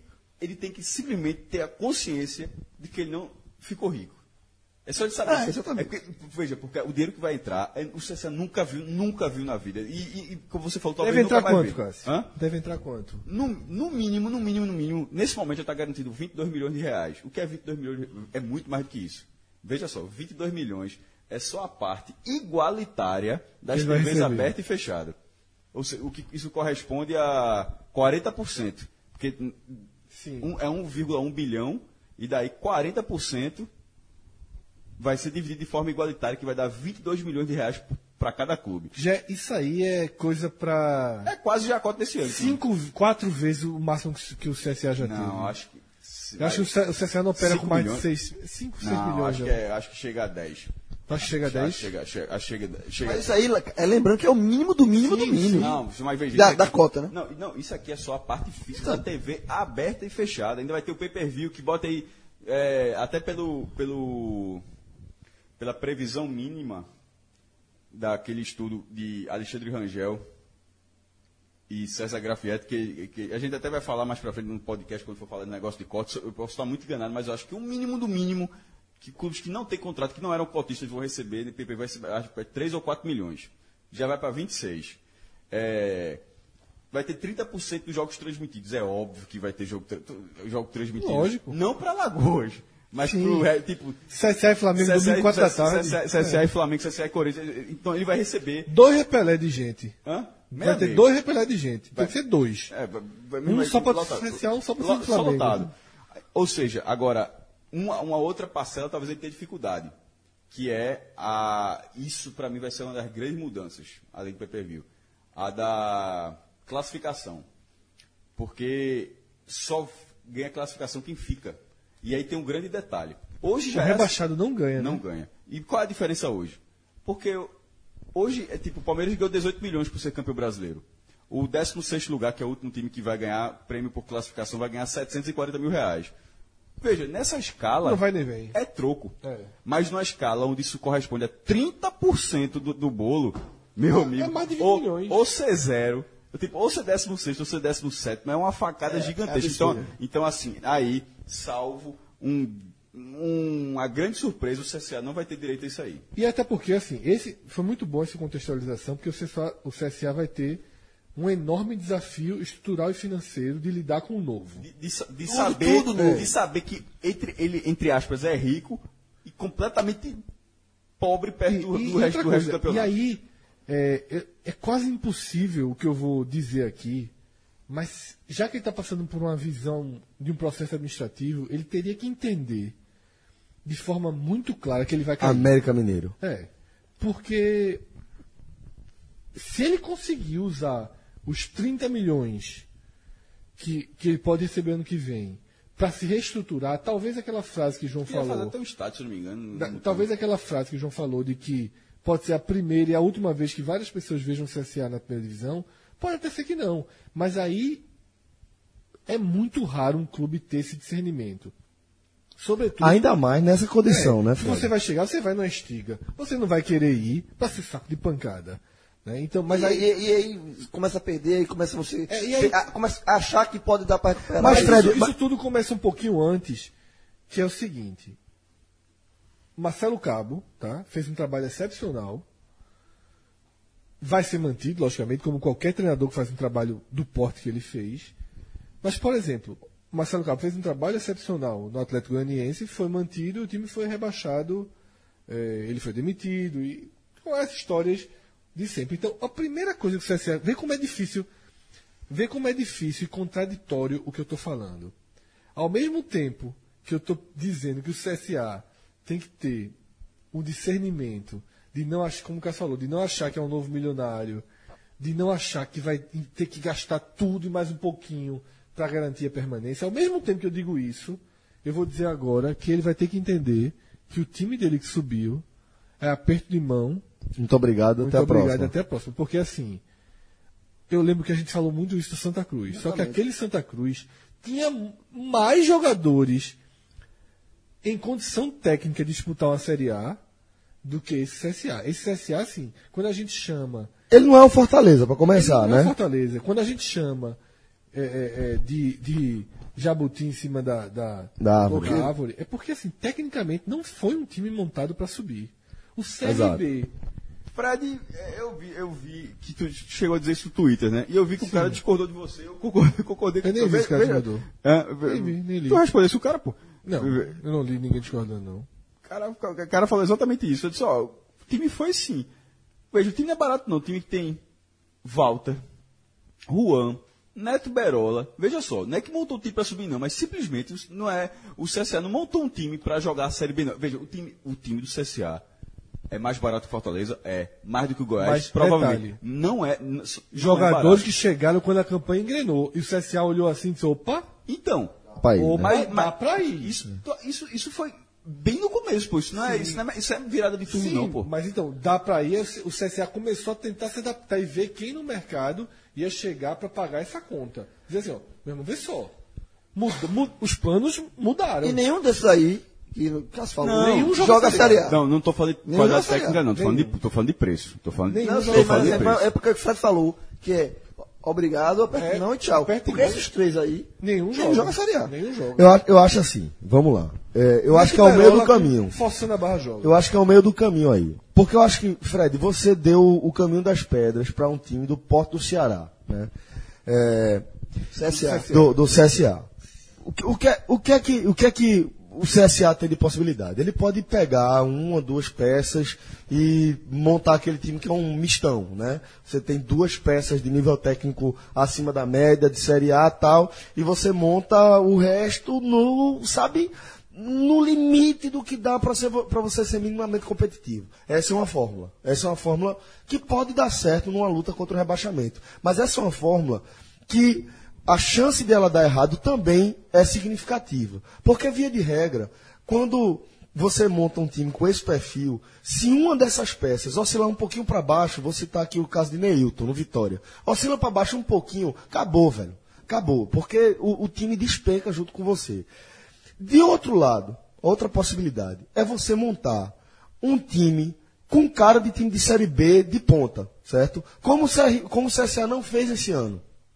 Talvez, Talvez mais parecido com, com. Pronto, Eu acho que o perfeito. Ceará não tem, não tem uma cara de time de Série A, não. Tem uma Não cara tem. de Série B de ponta. Exato. E eu acho que essa fórmula, ela tende a ser um pouco mais duradoura. Eu também Porque acho. quando encaixa, você consegue ser minimamente competitivo para um, um estilo de jogo específico, para uma proposta de jogo específica. Por exemplo, um Série B de ponta. Um Série B de ponta é melhor do que o Vitória. o Frankenstein que o Sport montou. Do perfeito, perfeito. É muito Perfeito. melhor você ter um, um, um time equilibrado como Fortaleza. Richardson, Ricardinho e Juninho do Ceará do que Felipe Bastos. Perfeito. Com muito mais nome, muito mais salário, muito mais rodagem de Série A e muito menos tudo que define o jogo. E isso, de- eh, deixando claro, não cabe para aquela discussão de um de 300 ou três de 100, Exatamente, tá? porque entre um Richelli e os três que eu falei do Ceará é melhor o Richelli. Exato, exatamente. Patrick, que está no Inter, que o esporte praticamente revelou de novo no futebol, né? Porque aí, aí eu prefiro um jogador daquele. Sim, sim, jo- sim. Esse Jair que chegou no esporte agora, que dá toda a ferramenta de ser um jogador com Carimbo de DNA Série A. né? Isso. Aí você, eu prefiro um jogador desse. Mas isso aí, eu, eu- eu citei achados, né? Achados também. Exato, O Ceará exato. também tem seus achados e todo mundo tem seus achados. Mas eu acho que um time do porte, do Ceará, do porte, do Santa Cruz, do Náutico, do Fortaleza, que é um porte acima do do CSA, eles já deveriam sempre pensar nesse perfil. Perfeito. É Esporte, isso que eu acho. Bahia e Vitória, por terem um Poder financeiro. maior, eles podem flertar com algo, com algo diferente. O esporte, da lógica de 2015, 16, 17, Era eu isso, concordo. isso. Eu concordo, porque a lógica de dar um tiro grande, de você ter Diego Souza, de você trazer assim, meu irmão, esse cara é quanto? É 300 traz essa porra. Mas André. trazer um cara grande. Isso. Né? Você traz um cara. Agora, o esporte de 2018 já é diferente. Você já tem uma restrição financeira, aí você traz quem não está jogando, quem está jogando mal, não- quem tá Tentar parado, recuperar. Cinco caras do Inter, os caras que são quarto reserva do Palmeiras, Isso. quarto reserva do Corinthians. O Rafael Macho que É, ninguém quer, o Marlone que é uma bronca é, pro Corinthians. Aí, aí é diferente. Aí você está você tá montando um elenco que nem é top de série B, né? Que nem é os caras que estão voando na série B. Exato. Os caras que estão voando pra Série B é cara tipo Jair. Essa, essa é a questão. Só que Jair, na verdade, ele se inseriu num, num patamar acima. é. Ele conseguiu mostrar que consegue jogar no Rafael, patamar acima. quando veio o Pronto. Londrina. Pronto. Então, assim, ou você faz um time, ou eu vou pegar aqui seis caras voantes. E quando a gente fala de série B, às vezes o cara tá na série A. Sabe? Sim, sim, sim, sim. É, é, é. O, jo- o cara é esse tipo de jogador ele tá jogando no clube da Série A. Então, é, esse é o cenário que você monta. Eu achava que o esporte. Já, já porque quando virou 2017, 2018, já se sabia da dificuldade do esporte. Então eu já achava que esse deveria ser um caminho. Na hora que começou a vender Diego Souza, e não esse caminho que o esporte fez de Michel Bastos. de- isso é que o, C- o CSA, o esporte que tem uma caixa maior, está terminando o ano sem conseguir pagar esse caminho. Então o CSA não pode cair. O CS nessa. o CSA não pode apostar em medalhão. É, de e esse cair- jogador. medalhão em baixa, Medalhão em baixa. que é o que não, ter. medalhão em alto não vai trazer nunca, mas em medalhão em baixa. Jogador que quer se recuperar, jogador que já, tipo, Michel Baixo, Rafael Marques, esse É. tipo. Não pode. É melhor você trazer um A jogador. louca que o Vitória pegou. Pois é. não- Pois é. Pois bem, galera, é, a gente já falou aí da situação do CSA, acho que dá pra gente passar a régua também na situação no cenário aí do futebol alagoano. Já falamos também da situação do futebol cearense, mas a gente vai continuar no céu. Daqui a pouco a gente vai passear pelo purgatório, vamos chegar no inferno aqui nesse programa, mas vamos continuar falando do céu. E a gente vai falar de um evento que rolou neste fim de semana, o Sou Porto de Galinhas, um evento que anualmente reúne as principais operadoras de turismo que levam hóspedes aí, que levam turistas para a região de Porto de Galinhas. E é bom ressaltar o tamanho do turismo de Porto de Galinhas para o turismo nacional, para o turismo aqui do nosso estado, a quantidade de pessoas é, que, que chegam até os destinos lá de, de Porto e os destinos é, que são da vizinhança ali, vamos colocar dessa forma, do, do litoral sul, e que dão uma turbinada violentíssima na economia do Estado, né? atingindo mais de 50 segmentos da, da cadeia econômica aí, direta e indiretamente. Né? E o evento deste ano, que é um evento grandiosíssimo, foi realizado no nosso querido Village Porto de Galinhas. E aí, gente, foi no padrão Village Porto de Galinhas. Porque o evento, Fred, foi espetacular. Lindo, como tudo que o Village faz, pensado em cada detalhe, com cuidado para quem vive aquela experiência realmente leve uma experiência inesquecível, né? Foi impressionante, Celso. Eu vi as imagens, né? A gente não pôde ir pela, pelo choque de grandes eventos, né? Que o final de semana Ai! trouxe. Foi na madrugada aí, foi entre, entre a noite e a madrugada do sábado para o domingo, mas acompanhei no Stories, vi toda a repercussão na imprensa, inclusive. Tava lindo o Village, uma decoração espetacular. A comida certamente foi de altíssima qualidade. Shows, então assim, é um evento. Eu fui ano passado para para esse evento que não foi no Village, né? Eduardo me chamou para conhecer o evento, para conhecer um pouco do trade, desse trade que você apresentou agora de Porto de Galinhas. É, e é, pô, e vai imprensa, vai gente do país todo, é um evento grande. E o Village é, e a gente vê até pela alegria de Eduardo e Patrícia, todo mundo muito feliz, né? Extasiado, né? É, porque assim, isso você planeja, dá certo. E. e... O, é aquela história, você.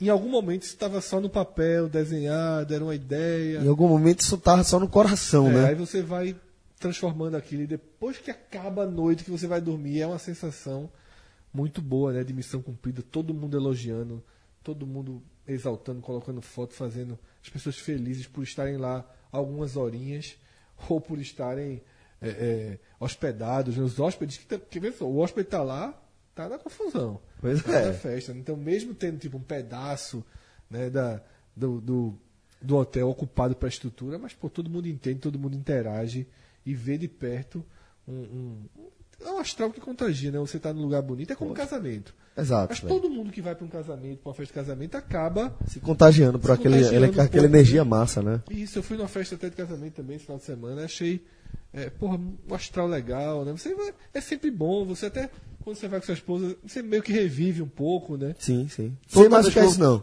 Toda vez que eu vou pro casamento, eu fui recentemente agora, toda vez eu falo pra Priscila, Priscila, eu vou dar um casamento decente. Porque a festa de casamento da gente foi meio bagunçada. Mas, Tava lá, Rio Doce. Tava lá. o que Jardim importa é o Atlântico. espírito. E, assim, Jardim Atlântico, tá verdade. vendo que todo tá vendo isso, toda vez que você vai para um casamento, você de certa forma. Sabe o que ela falou? Não espero mais isso não. Já cansei de esperar.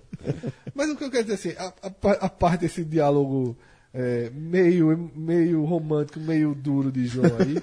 é, mas o que é importante é o seguinte, toda vez que você vai para uma festa, você acaba, de certa forma, Se contagiando, né? é, conversando sobre si mesmo, né, vivendo e tal. Eu acho que é interessante. Isso tem um pouco do, do espírito também, de quando você está num ambiente de muita alegria. Né? Seja numa festa, seja realmente passando o final de semana no village, ou, ou em qualquer é, grande hotel. que Esse exemplo foi até um exemplo dado é, pela irmã de Eduardo para a gente conversando com ela, que ela dá exemplo do Beach Park, né? Uhum, verdade. Que é um lugar que você, pô, você tá lá, o mundo pode estar acabando. Você tá lá numa Aquelas bolha, né? pessoas que estão ali dentro, estão numa bolha de felicidade. E no dia seguinte pode ter acontecido o que for na cidade, no país, e ali dentro tá todo mundo trabalhando para que você seja feliz. E isso mexe, pô. Isso Contamina, é né? corrente do bem mesmo, assim. Exato. Pena que, que na vida a gente não possa ter isso nas ruas, em todos os lugares, porque não é a realidade. Né? A realidade é que existam, de fato, bolhas, né? Pois é, de felicidade, né? E a gente tem que aproveitar, né? Sim, conseguir. sim. Inclusive, quem, tem- quem aproveitou muito bem também esse fim de semana no Village foi Luciano de Camargo, rapaz. Rapaz, teve por Na lá. casa, né? Casa Village, né? casa, né? Empresário. Pois é. E o Village também alcançando aí esse novo patamar também nesse público que está descobrindo o Village com toda a força, né? Amigo, a casa do Village. É disputada demais. É disputada. Eu acho que é o lugar de Pernambuco de maior. De maior. Que mal recebe estrelas. É. De, de grande quilate. personalidade do país. É verdade. E personalidade de verdade, né? Sim, sim, sim, sim. Pois é, galera. Então fica aí. é, se você ainda não conhece, vai lá, vilageportodegalinhas.com.br. No link que tem ali no topo do site, você vai direto para o, o sistema de reservas online. Lá você tem acesso às melhores tarifas, por se tratar do próprio sistema de reservas aí do Vilage Porto de Galinhas. E fica aquela super dica: você usa o nosso código podcast45 e é 30% de desconto em cima Real. das menores tarifas. Dá um 30% de desconto real. Dá um toque pro torcedor do CSA comemorar lá, que é pertinho. Alagoas do Norte. Demais. Alagoas do Norte. Alagoas do Alagoas do Norte. Norte. Alagoas do Norte, vai lá comemorar em Alagoas do Norte. Pois é, Village. Então é isso, galera. vilageportodegalinhas.com.br. Agora a gente sai do paraíso de Porto de Galinhas, do paraíso do Vilage, e a gente chega até o nosso querido purgatório. Querido pra você, né? querido não. Foi péssimo a escolha do adjetivo. Mas, mas pode piorar. Pois é. Pode, mas não é querido. Não é, não é, não é. Mas, Fred, vamos lá. Peraí. Vamos, deixa eu colocar de outra forma. Aí vamos ver se você muda. A gente joga 15 rodadas para trás. Certo? 15 rodadas para trás. Fred, o contrato é o seguinte: Tá assinado. Tá assinado, tá assinado. é vencer o Santos e torcer por dois de três resultados. Veja, eu quero saber, antes de Fred responder, eu quero saber se eu posso ser sincero nesse podcast aqui. Seja, Seja, sincero. sempre. Agora, sincero mesmo, viu? Sincero mesmo. Sincero Tá. de coração. Então comece você. Comece você. Vá. Veja, eu acho. Óbvio que a situação do, do esporte não é confortável, o time está na 18 colocação, mas está longe de ser uma missão impossível, de ser uma coisa desesperada. Assim, eu acho que o esporte tem uma, uma janela para se, se livrar do rebaixamento na última rodada, e eu acho que esse empate contra o São Paulo foi muito importante para isso, por dois motivos. A gente até falou rapidamente no, no, no tele do, do jogo é, São Paulo 0 Esporte 0. Esse empate permitiu ao esporte, tirou a chance da Chapecoense se livrar com o empate, o que já é uma coisa muito positiva. Muito positiva. Que vai enfrentar o, o próprio São Paulo. que é- Anulou o empate da Chapecoense Anulou contra o Corinthians. Exatamente. Anulou. E puxou mais um time pro alcance do esporte, que é outra coisa positiva, que foi o Vasco. Antes, se o esporte perde esse jogo, o esporte teria que vencer o seu jogo e estar 100% de, de, de. Teria que dar tudo certo. Ele vencer o jogo, é, a Chape perder e o América não vencer. Então, não tinha outra combinação. Agora, ele puxou o Vasco. Então, ele, ele ganha um jogo de descarte. Ele tem três para dar dois. Então, acho. E, e são três resultados dos adversários, que é uma derrota do Vasco, uma, uma não vitória do América Mineiro sobre o Uma Fluminense não vitória da Chape. e, e, uma, e uma não vitória da Chape contra o São Paulo. Resultados bem factíveis, assim, não, não é na- nada de outro mundo. E o que reforça o meu, é, o meu otimismo, digamos assim, com relação ao esporte, é que o esporte, de todos os times que estão brigando contra o rebaixamento, é o que tem o melhor adversário. Pega um Santos totalmente desmobilizado, um Santos que já deu férias para muita gente, Gabigol não vem, está suspenso. Então, assim, é um Santos que vem realmente aqui cumprir tabela de férias. S- Só não entra, só não entra de, de, em campo de chinelo porque não pode. Então, assim, dentre todos os aspectos, se você botar na- o simulador da Globo, não é absurdo você colocar o esporte não só terminando fora da zona de rebaixamento, como em 15. Vamos lá, vamos. Então, assim, eu acho que, e se for para cravar hoje, eu cravaria o esporte dentro do cenário que eu vejo, fora da zona de rebaixamento. Comprasse essa sinceridade aí. Eu acho que foi sincero. Eu acho que foi sincero. Eu Sempre acho que sou. foi. Eu, Ah, pra ficar com medo, mas eu sou. é, é o seguinte: existem. Você pode fazer o lead dessa matéria de várias formas. Um dos leads, inclusive estatisticamente falando, e Thiago Minhoca trouxe dessa forma, são hoje cinco times disputando três vagas na Série A, né? Dois caem, três escapam, não é isso? Fluminense, Vasco, você bota Chape, Fluminense Sport e aí, é. América. O Fluminense de forma absurda. né? dos, ci- é, cinco- Competência assim, puta é, merda. dos cinco times, quatro, quatro dependem de si mesmo. Veja Que é loucura, surreal. né, velho? Apesar de que dois, só o esporte não depende dele. Por, quê? Por que isso, isso acontece? Porque o América Mineiro, que também está na zona de rebaixamento, em tese não, não deveria depender só dele, enfrenta o Fluminense e pode passar o Fluminense. Então, é, o lead oficial é esse. São cinco times e o esporte é o único que não depende dele. Só dele. Só dele. Esse é o lead. Só que lead, às vezes, é traiçoeiro. Lead é o primeiro parágrafo da matéria, É, só é pra como gente lembrar aqui. Como você resuma. assunto, né? resume. Antes de enfrentar o São Paulo, entre o domingo e a segunda-feira, o lead era o seguinte: o esporte só dependia dele. O esporte só dependia dele. Até chegar no Morumbi e empatar. Agora o esporte está numa condição de desvantagem. Ele tinha a vantagem de só depender dele, e agora ele não tem mais. Ele tem a desvantagem de ser o único que não depende das suas próprias forças. Veja como é contraditório o que eu vou falar. Na prática, essa desvantagem da madrugada de terça, ela parece mais vantajosa que a vantagem até as 7 horas da noite da segunda. É porque ninguém acreditava que o esporte fosse pontuar Claro, contra o São Paulo, sequer, né? E porque os resultados do domingo, eles eh, tiveram três resultados bons no domingo e um ruim. A vitória do América sobre o Bahia foi ruim, naturalmente, e, os, e dois resultados bons. O empate da Chape, que nem tinha sido. Era um resultado chato, mas o esporte anulou. Sim, né? Sim. A derrota do Vasco, excelente resultado. Excelente resultado, porque colocou mais um clube na condição. E a vitória do, Flumin- do- do Inter sobre o Fluminense tem uma importância indireta muito grande, porque não permite que o América enfrente um adversário desmobilizado. Pode ligar o microfone. Só lembrando que o Fluminense, o, não, o, o Fluminense não briga com o esporte. O Não esporte não alcança o Fluminense. Só que o Fluminense corre risco de ser ultrapassado Por outros times. por né? outro time. E por isso ele vai ter que entrar no Maracanã, no, no- em volta redonda do jogo. Ele vai ter que entrar ligado no jogo. Muda completamente. É, Muda ele vai- completamente. Pelo menos para empatar. E aí eu faço pra conseguir esse- esse ponto. Dá pra gente fazer um paralelo reverso com aquela arrancada do Fluminense? Deixa eu fazer. Se cair, Sim. Tá. dá. Deixa eu fazer uma pergunta para vocês, então, que era como eu ia concluir. Tá? Vocês são treinadores, tá? E vão treinar um time na última rodada. Pode, pode jogar aqui pro papai, viu?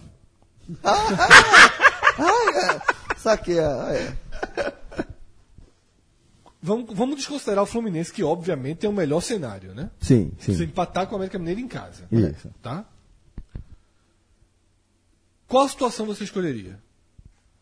A do Vasco, que precisa empatar com o Ceará, Ceará no fora. Castelão lotado, o Ceará buscando Sul-Americana, mas sem aquele Mo- desespero. mas motivado. motivado, já E- colocou a arte hoje. Motivado e sem peso. Isso é muito Castelão absolutamente entupido. A arte do, do Ceará aqui já é assim, ó.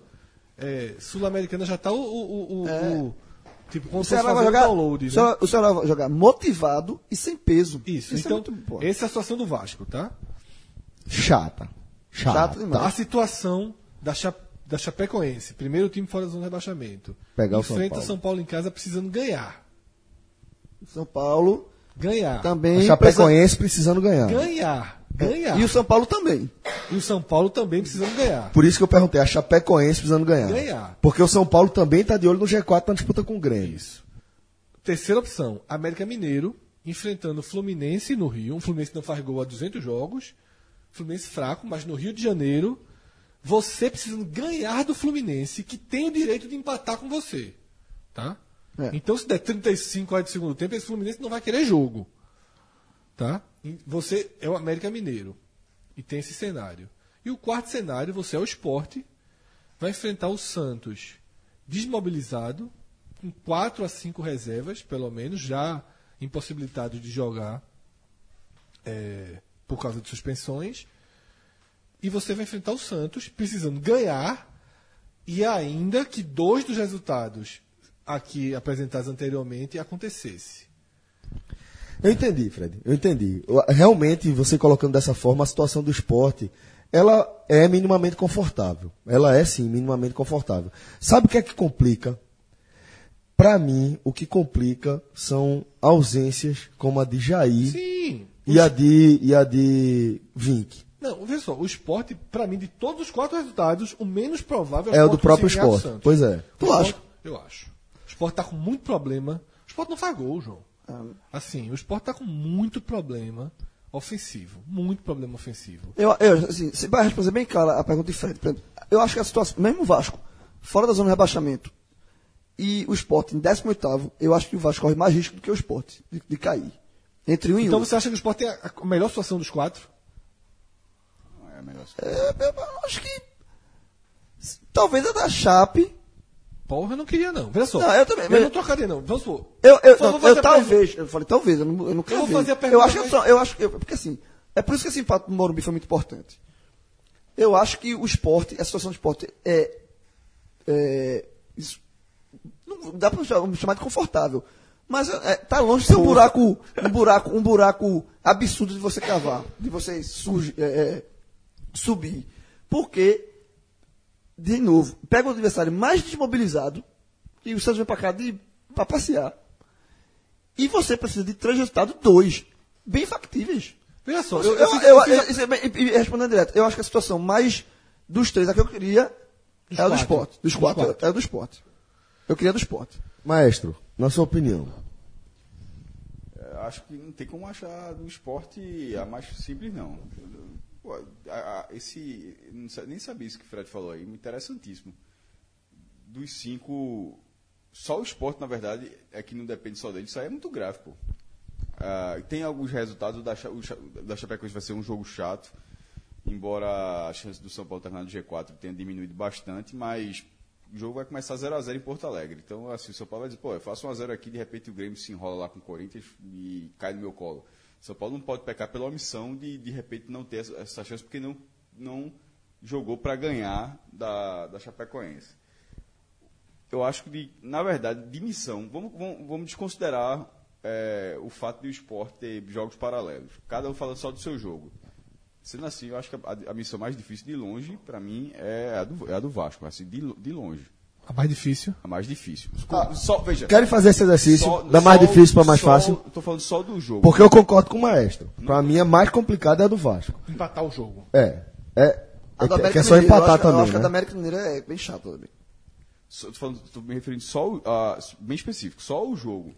Ah, claro que de repente o Vasco pode ficar, inclusive, perdendo a, perdendo a partida. Ele pode, ele pode permanecer na primeira divisão. Basta que o esporte não vence o Santos, que, que o, o América perca o empate com, com o Fluminense. Mas se desenhar uma situação, acho a situação, ah, nesse momento, são resultados factíveis que podem manter o esporte, mas vai ter que ser um exercício de paciência muito grande. Eu vou, eu vou, então, antes, eu acho que a gente pode até seguir esse, esse caminho. É o seguinte. Vamos pensar então como se. que eu falei um, um cenário hipotético demais. Você ser um treinador, pegar um time, a gente só analisou o cenário. Vamos colocar o time do esporte, tá? Que é o, o cenário real. O esporte, se dependesse só dele, precisando empatar com o Ceará no Castelão, você confiaria? Eu acho que Não. o esporte cairia. Eu acho Eu que o esporte cairia. Eu acho que se o esporte precisasse de um ponto, e esse ponto tivesse que vir empatando, Do Castelão. eu acho que o esporte cairia. Cairia. Contra o Fluminense também. Se o esporte tivesse no Rio precisando ganhar, Ganhar do do Fluminense. eu acho que o Não, esporte não, cairia. eu- Também. Contra o São Paulo em casa, precisando ganhar o São Paulo completo, eu acho que o esporte não conseguiria. Ganhar do São Paulo Ganhar, na Ilha né? do Retiro. Na Lembra-se que completo. empate não. Ganhar. Com o São Paulo buscando o G4 do jeito que tá. Do jeito que tá, mesmo de vantagem com o Grêmio, eu acho que o esporte não seria outra, capaz. É outra forma de observar interessante. É, eu acho em que o todas, não seria capaz. E em todos eu acho que o esporte levava fumo. É, em todas essas o esporte cairia. Talvez, o único cenário que o esporte não caia é o que existe. Que é, o esporte é capaz de ganhar de um Santos a 60%, a 50% O esporte sem desmotivado. Jair, né? Desfalque É, pesado. o esporte desfalcado, ele é capaz de ganhar? É porque assim, se é considerando sem Jair, se- tudo isso aí sem Jair, aí não leva de jeito nenhum fora de casa. tudo mas tá sem Jair pra não, então, então, mas nesse. Então, só reforça os outros. Os outros estavam rebaixados. Tava rebaixado. O esporte estaria fora da zona de rebaixamento, teria a situação do Vasco com vantagem e cairia. E cairia. Talvez no único desenho possível. Rapaz, eu acho que esse é um dos maiores, da- das maiores cenários de Fire que a gente já desenhou Não, aqui mas nesse não, mas programa. assim. É, Não, mas isso não é falha, não. Isso, é- isso é, na verdade, é óbvio. É, o, é. o- é assim, é, faz muita diferença o esporte ser o único É porque o esporte time, é um time que briga contra o rebaixamento. Não, de o- jogar com times melhores. O único time, veja, o único time dos cinco, dos cinco que estão brigando contra o rebaixamento, que enfrenta um time, um, tem um adversário morno, é o esporte. Isso faz muita diferença. Porque a gente sabe que, que futebol principalmente nesse momento do campeonato, motivação é tudo, pô. É muita coisa. Você pegar um time que está brigando por alguma coisa, dificulta muito o seu jogo. Você pegar um time que está largado do campeonato, é- é- o nível de, de, de tensão do jogo, assim, tensão não, mas o nível de, de dificuldade do jogo cai muito. Porque, ó, e não por acaso, não por acaso, é. o esporte, é muito, assim, é uma coisa, é uma coincidência. O esporte se livrou do rebaixamento em 2016 contra o Figueirense, já rebaixado, E contra o Corinthians é Contra- campeão. o se, se fosse aquele Figueirense ainda brigando contra o rebaixamento, ou se fosse o Corinthians brigando por alguma coisa, talvez o Sport tivesse sido rebaixado nesses anos. Talvez. Sinceramente, olhando aqui, eu não vejo. Eu não colocaria dinheiro. Se eu fosse um apostador, eu não colocaria dinheiro. Se é- você fosse um, um É, apostador em ativa, né? É, em ativa. Eu não colocaria dinheiro que o América consegue sozinho o objetivo dele. Que a Chape, eu não estou dizendo que a Chape não vai cair, não. Eu- que a Chape sozinha não consegue o objetivo dela. E que o Vasco sozinho não consegue o objetivo dele. Eu acho do Vasco o mais factível. Eu, discordei de você, eu discordaria de vocês naquela pergunta que a gente quase faz aqui. Eu acho que empatar com o Ceará talvez dê pro Vasco. É, o esporte, isoladamente, tem o melhor jogo. Mas se for somar tudo também, né? você- Só que o, o problema do esporte é a margem de erro. Porque a gente está dizendo aqui que esses resultados não vão acontecer, mas pode ser que o Vasco empate, que aí o América vai lá e faz um golzinho traiçoeiro, aí o Fluminense vê que a Chape está perdendo de São Paulo 2 a 0 Relaxa. Aí, o aí o jogo, aí o jogo que não vale nada pro Fluminense, quer dizer, que vale muito pro Fluminense, passa a não valer nada. Porque se chegar a notícia que tá 2 a 0 pro São Paulo, o Fluminense desliga o motor aqui. Então, o Sport não Ou, alcança ou, ou menos isso, o Vasco empata com o Ceará, que também é um, jogo, um resultado normal, e a Chape ganha de São Paulo. É, pode Aí- acontecer. Existem armadilhas. Aí cai, aí o Sport é. cai. Então existem armadilhas. Você não depender de si mesmo é horrível. Por isso que é uma escolha muito difícil. Por esse time do esporte, por esse time que o esporte tem, eu repito, o esporte não teria força para empatar com o Ceará, não teria força para vencer o São Paulo em casa, o São Paulo completo, e não teria força para ganhar do Fluminense no Rio. Tá? Até porque recentemente não teve. não Pegou Nada disso, né? É, nada disso. Então, assim, a única porta que o esporte tem aberta para ficar na Série A é a única que ele pode passar.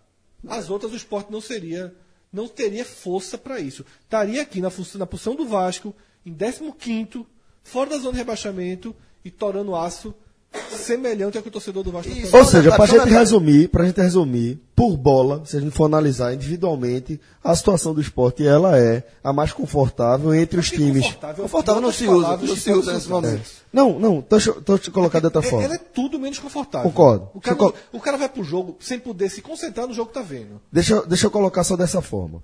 Se a gente for falar é, de. Se a gente fosse falar de desafios individuais, cada time dependendo só do seu próprio resultado, Aí o Sport é o o do esporte era o mais factível. Estava todo mundo com empate em pontos, o Sport corria menos risco de queda. Entretanto, como para efeito estatístico, a gente tem que levar em consideração também que o esporte não depende só do próprio resultado, depende também de outros, aí vai para vala comum, né? É, Isso- o- é isso o é uma- que empata, né? É, é- é- é mais ou menos assim, né? Vai para vala o uma que coisa- bota na vala comum é isso, né? Que o Fred falou, comparando quando ele falou do esporte, se estivesse precisando do resultado dos outros times. O esporte perdeu pro Ceará, fora. Perdeu do São Paulo em casa, que é a situação da Chape. Empatou 0x0 com o E fora. empatou com o Fluminense 0x0. Ou seja, nenhum resultado desse, só é, para corroborar a lógica, o esporte teria rebaixado. É Porque ele não conseguiu. Então, essa aqui é a diferença, Celso. É, cai nessa vala, mas se você observar pela chance, o, que- o resumo para mim que eu faço é esse. É, é- é meio contraditório, é meio irônico, mas a única porta aberta que o esporte tem condição de passar por aquela porta é a que está aberta, a que está para ele. Não garante a Série A do outro lado. Verdade. Mas se tivesse as outras garantindo a Série A, a porta é estreitinha demais, o esporte é gordinho demais, não passava. O esporte não, não consegue esses objetivos. E aí deixa eu lembrar de uma coisa, que é muito esquecida. A 37 rodada do ano passado deixou o esporte numa situação que não era a melhor situação do mundo, não. E é engraçado como hoje, esse ano, isso ficou meio esquecido. Pra você ter ideia, Celso, por algum momento nessa temporada eu esqueci que o esporte não dependia só dele contra o Corinthians.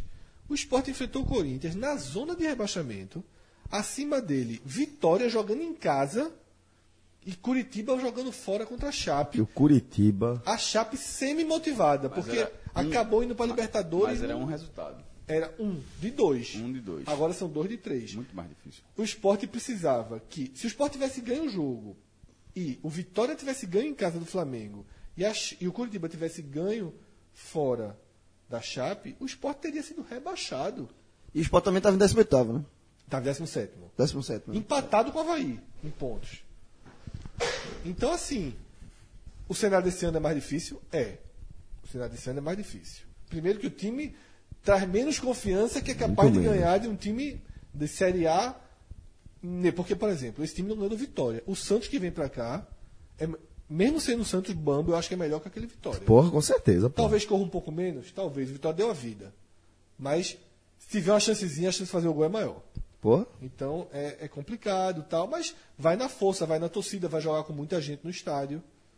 Vai conseguir jogar com muita gente no estádio, porque poderia ser um cenário de menor mobilização. Enfim, Pois é, então, saúde. eu quero dizer o seguinte, enfim, é, o esporte tem o que sobrou para ele e tem que levantar as as mãozinhas pro céu. Quer fazer um exercício aqui só pra. Aí eu, vou jogar assim mentindo mal. Quem quer arriscar os quatro que caem? De forma nenhuma. Eu- então eu vou arriscar e vou dizer. Porque eu tô falando algumas rodadas. Não é de hoje, não. São aqueles Z4 lá atrás, que eu disse que não ia mudar, mudou, mas vai voltar a ser o Z4 lá atrás.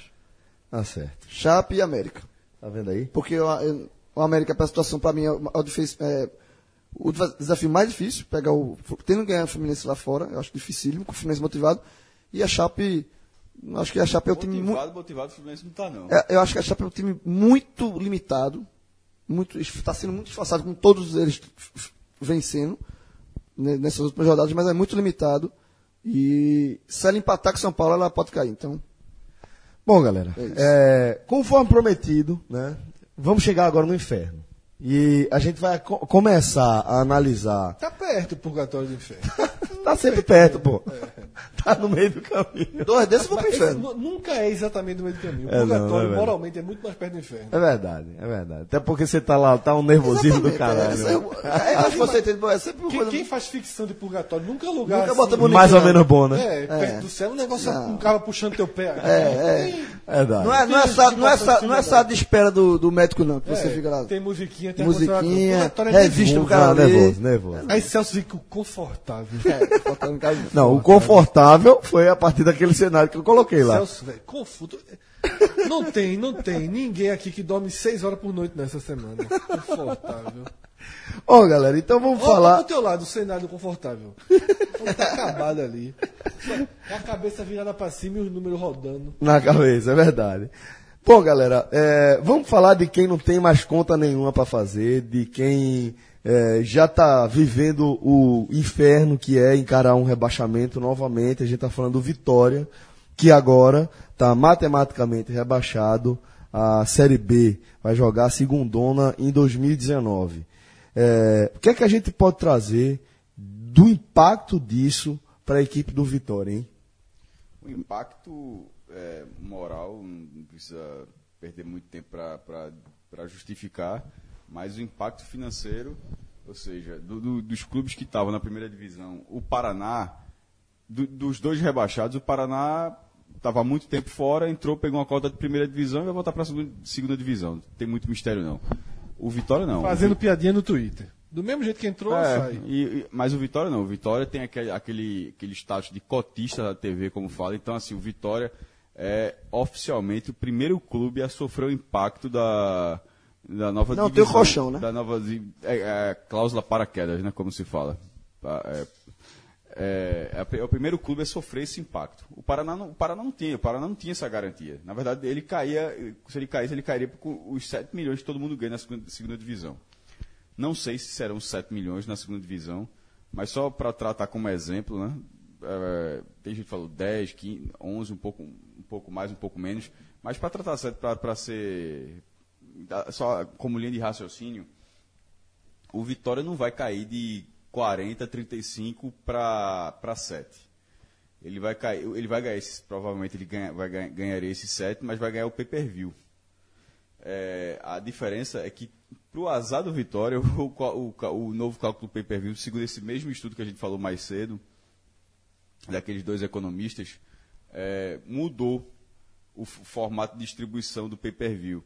Que, e, e a mudança, inclusive, é muito. A, a mudança, inclusive, é muito é, correta, porque ela, ela, só, ela só considerava um- uma pesquisa de torcida em nove capitais.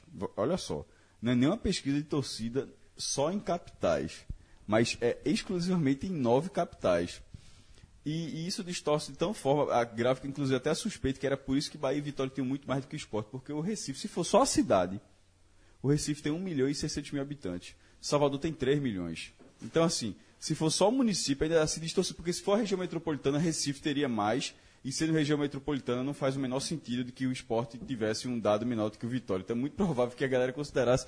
Então, assim, são distorções históricas. Inclusive, por causa disso, eh, Belo Horizonte tem 5 milhões. Ah, e o Atlético Mineiro tem uma torcida fortíssima. o Cruzeiro tem uma torcida maior no estado, mas na capital o Atlético Mineiro tem uma força muito maior.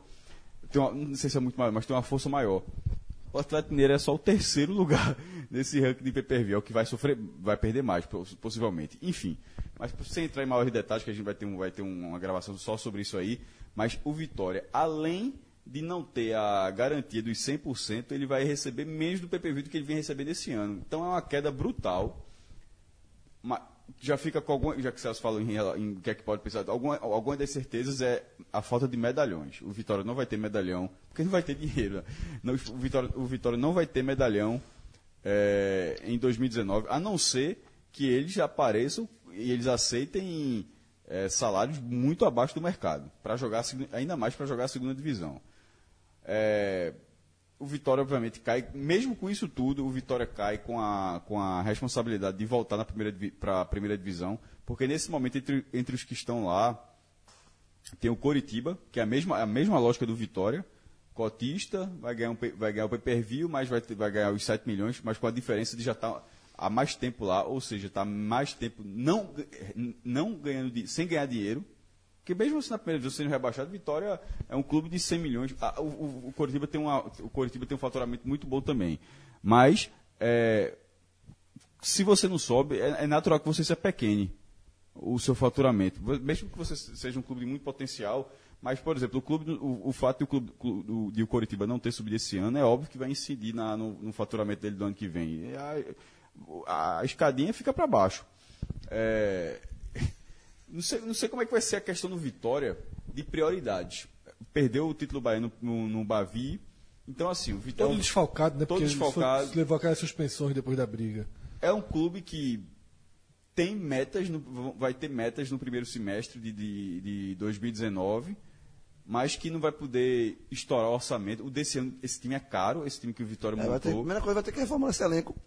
Alguns jogadores. Não, ele vai, ser, ele vai ter que reformar pelo que eu estou dizendo, pelo fato de que ah, o faturamento do Vitória vai ser bem menor. eu sei, mas, mas alguns jogadores caros desse elenco, eles possuem contratos mais longos com o Vitória. Aí- Então, esses jogadores. Aí vai ter que emprestar. Exatamente. Esses jogadores caros, Neilton, um deles, ele, ele vai ter que. É, é, Eric, né, que veio. veio é, mas também. Eric, mas Eric veio por empréstimo. Então, né? veio por empréstimo, mas, é um jogador mas, que assim, deve mas ficar. Neilton e, e outros jogadores Ah, pelo que, menos que são mais caros, eles vão ter que ser chamados para negociar, eles não vão poder manter o mesmo salário, ou vão ser emprestados para outros clubes, ou a possibilidade de fazer um distrato.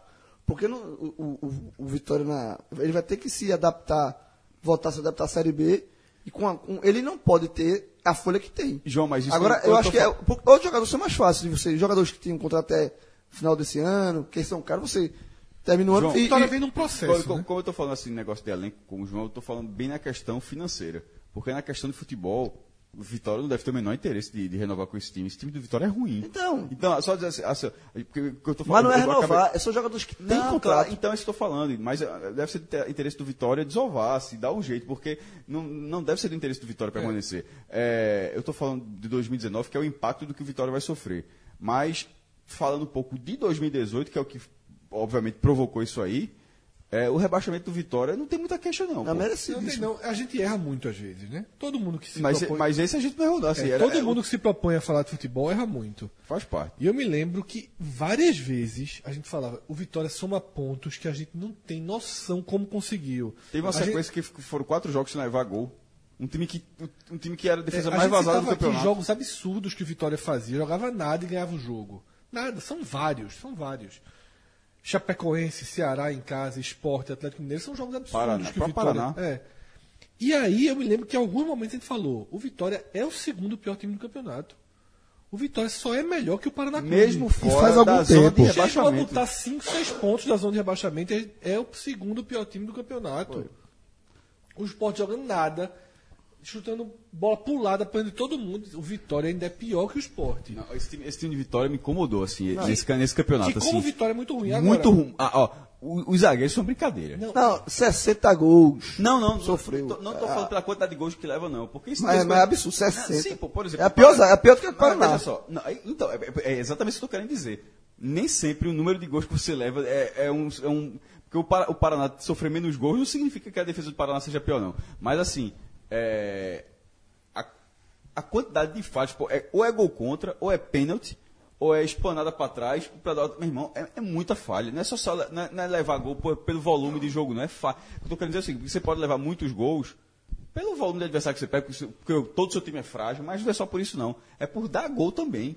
A, a, a defesa, a defesa do Vitória é muito Mas é, uma- é outro ponto que a gente bateu aqui, ne- de- desde o começo do ano, desde o, da Copa do Nordeste, que era a defesa do, do Vitória é uma peneira, a defesa do Vitória, do Vitória é uma peneira. Com, com a defesa assim, o Vitória corre sério risco de cair. Porque, é lógico, A demora a dupla- ninguém, a dupla de nenhum foi clube, nenhum clube se mantém na Série A tendo uma defesa vulnerável como o Vitória tem ao longo do ano. Isso é um problema ao longo do ano. Agora, pra mim, esse rebaixamento do Vitória, ele é completamente linkado com aquele elenco que o Vitória montou ano passado. A confusão, né? Horroroso. O que apareceu de aparentemente ser um bom negócio, individualmente, venha. Exatamente, é um elenco caríssimo, é um elenco complicado que o Vitória montou e foi pagando a conta desse elenco e uma, uma coisa mais Rodada enrolada pra do que a rodada. E aí, outra coisa que é um recorte terrível pro Vitória e que eu acho que isso precisa até de uma análise mais profunda, macro, que hoje a gente não é capaz de fazer aqui. O Vitória, ele foi 16 ano pa- de- 19 esse ano, 16 ano passado, 16º. 16 em 2016. É, em 2014 foi 17 rebaixado. Ou seja, veja os últimos as últimas quatro participações de Vitória na elite do Campeonato Brasileiro. Mas isso nessa- 17, mas, Fred, é- 16, 16 e 19. Ok, isso é, é- é- dentro analisando o Vitória é curiosíssimo, mas eu acho que ampliando um pouco, ampliando um pouco o leque, isso, isso, é, essas colocações do Vitória, na verdade, já são as colocações dos clubes que se distanciaram dos outros. Do, o Campeonato Brasileiro, ele, ele, ele, ele é, até a galera que fala de G12 finalmente está admitindo que não, que não existe isso, meu irmão. Existem cinco times disputando o campeonato, existem blocos, como a gente como a gente há algum, algum tempo faz isso aqui. Então, na verdade, não é o Vitória como instituição que está brigando muito por baixo. É o bloco do qual o Vitória faz parte, que, em via de regra, são essas Mas, colocações. Cássio, vê só, uma coisa, beleza. como é o caso do esporte, como é o caso do Bahia. Certo, mas não é o caso. Porque Veja, Vitória... tirando exceções, Fred, claro que é. Os- quais, são- quais- quais foram as colocações do esporte? Vamos, você vai dizendo, não. Uma, fo- veja, uma em foi 14, exceção. em 14 Volta a ficar décimo Não, primeiro, né? Então, em 14, o Vitória foi rebaixado e o Sport foi 11 primeiro. Aí- em 15, o Vitória estava na segunda e, divisão. E, peraí, e- e é a exceção das exceções do esporte, que é a única Não, vez. exceção total. Assim como o Vitória em 2013 foi quinto. Então, Mas eu tô falando aqui, tô falando É. do- da exceção do esporte. Sim, em 2015 exceção. E depois, O Sport fica um pouquinho na frente do Vitória nas duas. Né? ca- Os 14 e, 14 e, e 15, né? 14, O Sport fica 14, 15, o Vitória 16, 16. Tá? Mas é o que eu tô dizendo, aí vem o Bahia, já vai ser 11, décimo. Nunca, Mas é o veja, como é- veja, não trate o, o décimo do Bahia como algo que vai ser décimo. O Bahia nunca foi décimo. Certo, cara, mas o que eu Não, quero isso dizer é o é- seguinte- mas- mas Por que, que o Bahia nunca foi décimo? Porque ele não consegue Então, ser. mas o que eu quero dizer é o seguinte: não é possível que seja o trabalho certo do Vitória, que queira ou não, é um cotista, Não, mas igual ao Sport e Não é Bahia. trabalho certo, não. Quer dizer que meio. Veja, que se trabalhar certo, der tudo certo, talvez você fique entre os 10, como você está citando Certo, o mas Bahia. você, assim, você é décimo segundo, você é a Chape. Seja a Chape. A Chape- Não, seja a Chape. Sim, ela foi a do ano passado, né? Que foi a única. foi- Mas, Cássio, assim, o que eu quero dizer é o seguinte: o Vitória. o- e- veja só. Ele plantou esse caiu- rebaixamento há vou muito repetir tempo. aqui: caiu em 14. Bateu na trave Bateu dois anos seguidos. na trave, com menos risco em De 16. vez em quando- de vez em ano vez passado foi um absurdo. É óbvio que eu não estou defendendo a gestão do Vitória, pô. O que eu, eu quis dizer foi o seguinte, eu falei. Tanto que eu. eu- Ano passado o Vitória caiu e ficou. A verdade é essa. Não, pô, não, o Vitória caiu. O volante, o volante É. fez um pênalti, mas aí. Mas o Coritiba levou um gol no último lance lá. Exatamente. Veja, eu, eu, eu- eu disse assim. A análise do Vitória, especificamente no Vitória, é curiosíssima e faz parte de. Ó, é só o começo do ano, pô, do, do orçamento que o Vitória teve. ah, foi negado o orçamento que o Vitória teve. Teve que. ah, é, o Conselho teve que liberar mais 16 milhões para aprovar o orçamento do Vitória. Um, um- um- um absurdo. Irmão, que administra... e, e- e outra, fazer um time com oito medalhões do meio para frente também, não tem ninguém na defesa, como os caras fizeram. Então, assim, isso não se discute. Eu quis dizer só que, juntando todo mundo. Não, eu sei que é do ano passado. É, já, Fred tá fazendo um gesto aí, porque a gente tá falando, pô, Fred, a gente tá falando do período, do ano passado, do ano retrasado, desse período do Vitória todo. Estou dizendo que esse período do Vitória, além da análise é, exclusiva sobre o Vitória, mas quando você pega os clubes do Porto, como, é, como foi o Coritiba que cai, a, a exceção é o Atlético Paranaense. Todos os outros clubes brigam do dez- do- do- é, no último quarto do campeonato. Que seja. O que não pode é. é- Se, fi- se ficar no terceiro quarto do campeonato, o ano já é bom. Se ficar no segundo quarto do campeonato, cada um só fica uma vez. O Sport ficou uma vez, o Vitória uma vez, o Bahia nenhuma e o Atlético Paranaense ficou uma porrada. O Atlético Paranaense não conta, simplesmente Não não conta, conta. não conta. Todos os outros ficam ou no último quarto, ou se o ano for bom, no, ter- no terceiro quarto. Então é isso que eu, tô, eu só quis dizer isso. Que, de- os, inclusive, eu estou me referindo aos cotistas, que na verdade a- a- o nível de, de competitividade do brasileiro empurrou a galera muito para trás, pô. Então, assim, de você chegar um ano e o 14 lugar ser bom.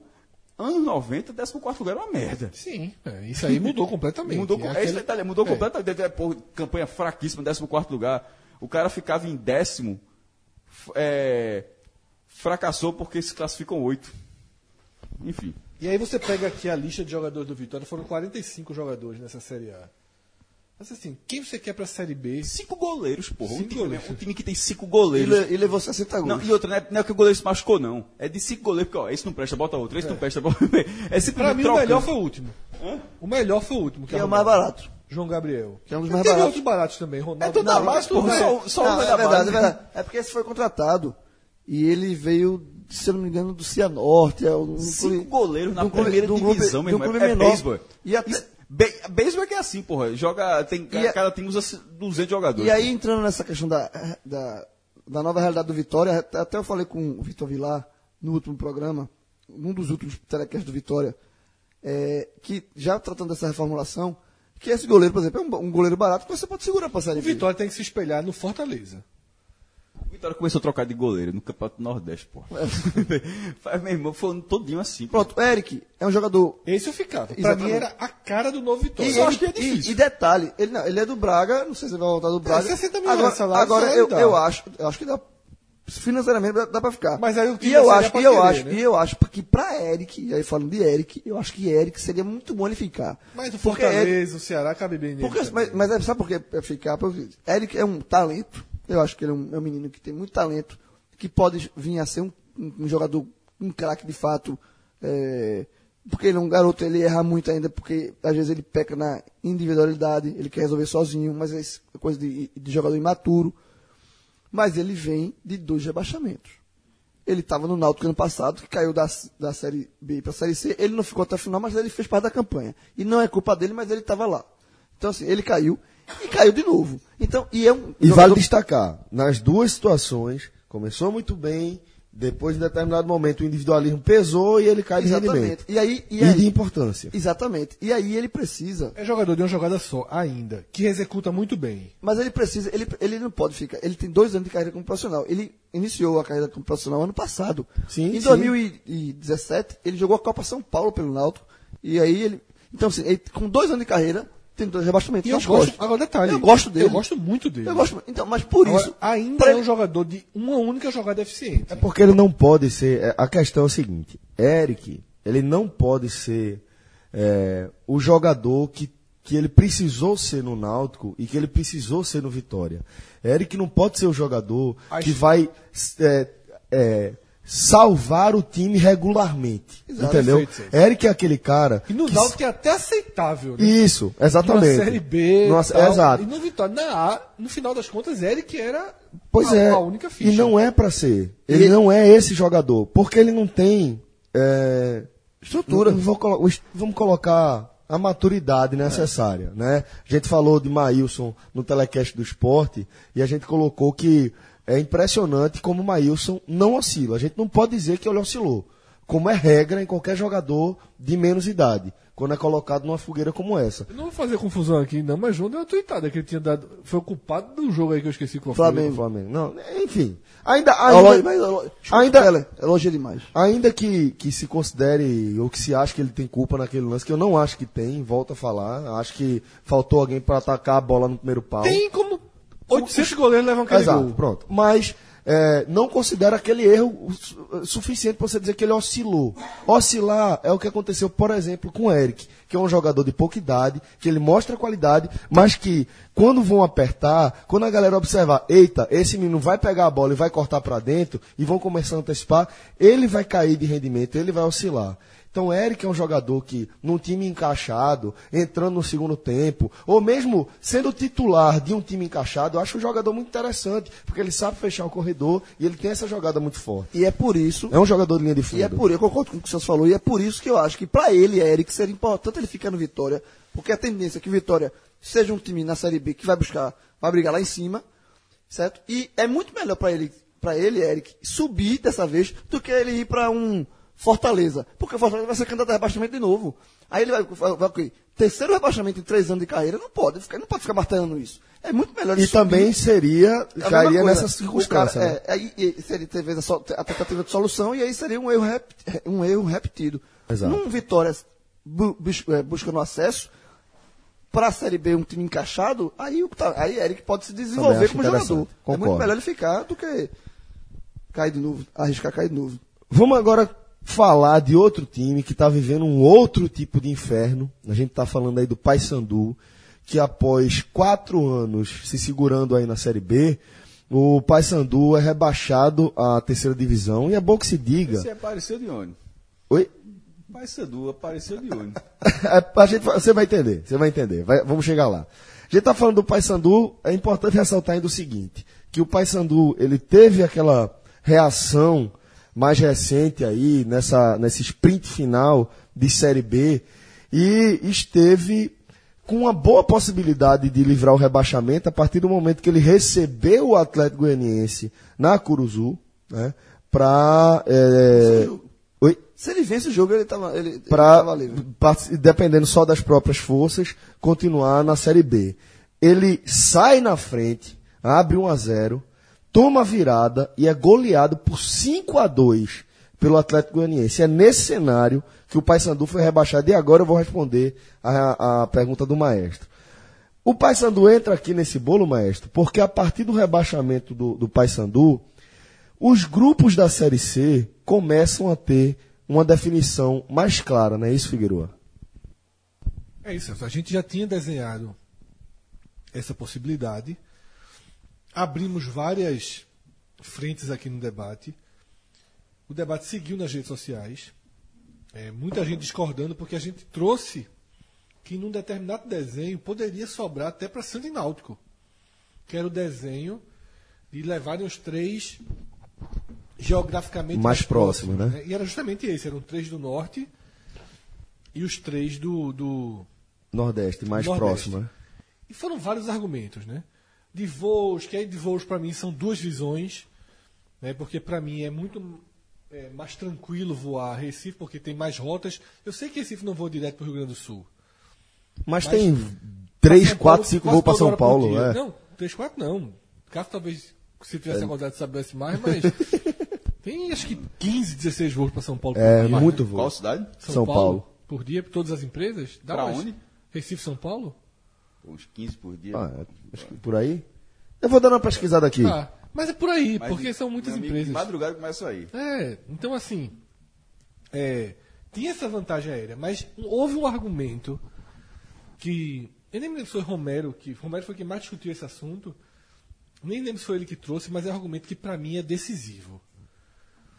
É o seguinte, se você levar Santa, Náutico e Confiança, você tá não tá arrumando o grupo B e tá destruindo o grupo A, que vai começar vai precisar de pro Paysandu jogar na Paraíba e jogar no Rio Grande do Sul.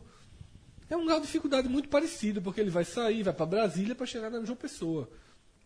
Então, o fato de manter o grupo A, o grupo Nordeste, redondinho, só com o clube do Nordeste, cheio de deslocamento de ônibus, compensa a loucura de fazer um grupo sul, sudeste, norte, que é o que vai acontecer nessa, nessa série C, né? É, já tá, tá- assim, não tá. Mas, def- só para deixar, só para fechar, João. Então assim, é disparada a melhor saída mesmo, no final das contas.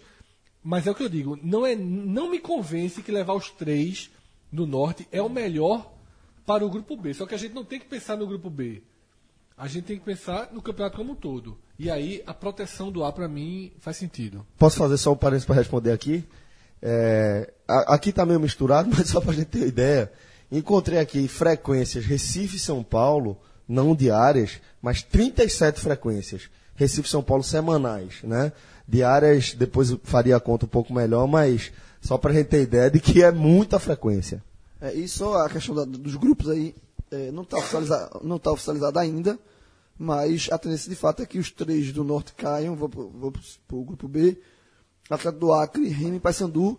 Parênteses, fiquei muito puto da vida com o rebaixamento do Paysandu, porque se o Paysandu vence, rebaixa o Oeste, que é um time que não faz falta nenhuma para nenhuma divisão. Sem contar que é um time. Meu irmão, 19, 19 empates. É um time, é um, é um time descartável. completamente insosso. Souza descartável ficou pela farrapada do Paysandu. Fecha parênteses. Ficou pra começar com a parrapada do Náutico, né? Sim, pô, tu, o Sim. Já Sim, mas porque tá veja, retrô, é? Porque ele, não, é- Tá pra retrô, não, porra. mas é porque ele já Puta podia que ter pa- sumido há muito tempo. Ok, mas numa aí o Paysandu, você- o Paysandu agora foi rapaz, tu tá dessa tapa retrô no Timbuzinho. Não, só quis lembrar que o Oeste tá na segunda divisão e tem eu outro sei. grupo do Náutico também. Eu sei, mais do que, mais do que ninguém. O. O. O grupo, o grupo do, do Norte não está oficializado, mas deve ser isso, inclusive. E outra. O dirigente do Norte só, só um detalhe. Que eu- Era o mesmo Oeste, cheio de empate. É a mesma merda. Meu, meu irmão, é veja, assim. na- na- nos pontos corridos, o Oeste detém as três primeiras marcas de número de empate. Ele tinha 17, aí foi 2 com 17, se eu não me engano. Aí ele quebrou o recorde dessa e chegou a 19. Tipo, o quarto time em todas as edições de- dos pontos corridos que mais empatou é o quarto lugar depois de três campanhas do Oeste. Sabe o que é o mais irônico de tudo do Oeste? Ele não, que João. Que ele, que ele, que ele, ele joga fo- fora de casa? Ou- Não, o mais irônico é que João, que é o maior crítico do mundo do Toquinho Toquinho Fumo de Fernando Diniz, se teve um jogo que o Toquinho Toquinho Fumo de Fernando Diniz deu certo, Foi lá. Foi 2 a 0. Foi. O velho Oeste. É O foda. velho Oeste. velho. O velho Oeste. E aí, voltando para a definição dos grupos, é, eu falei algumas semanas atrás com, com o Diógenes Braga, que é o vice-presidente do Náutico, sobre essa questão, se existia algum risco de Náutico e Santa irem para o grupo B. Ele falou que não, que a tendência, isso é uma informação dele, que dentro da CBF oficiosa, que seria isso mesmo e vai ser. É, só que tem outro lado. Oficializando a, a saída de Paysandu e Remo para o grupo B, para mim, olhando para Náutico e Santa, é, é chato. Quarta de final? É muito chato. Cacete. Era muito melhor ter eles no grupo e tentar brigar ali Eu dentro do ver- grupo. eu- Porque se. E, e- e você pegar os. os e como aconteceu Se no Bragantino. A fórmula da Série C é Operário, foda, Porque o Operário e Porra. o Bragantino são times João, acessíveis. O Náutico Santa não, Cruz. o Náutico e Santa não E passou Santa por Cruz parrapada. e Paysandu. É chato. Passando no YouTube, meu amigo. É muito chato. Derruba a internet. É muito. ó, você. de- e- veja, derrubou o site da CBF. Aí eles diz que Derruba, fizeram- não, porra. Eles fizeram uma merda de, de tirar no YouTube. Tirar do vez, YouTube. Fizeram um teste e aí o site não aguentou. se, veja, se, o- se Santo e Náutico, principalmente se Santo e Náutico se classificarem em terceiro ou quarto. Porque aí o jogo de volta em Belém, Não, na mas, eu- não, mas eu acho que tanto faz. Eu- eu É, acho é que- chato do jeito, mas É eu- chato eu, todo jeito, prefiro- mas- é porque eu sempre prefiro ter sido em casa. Não, ok, mas eu prefiro, na verdade, que esse Levou confronto... cinco, levou cinco do Atlético Goianiense. Esse time que a turma tá temendo aqui. Eu prefiro...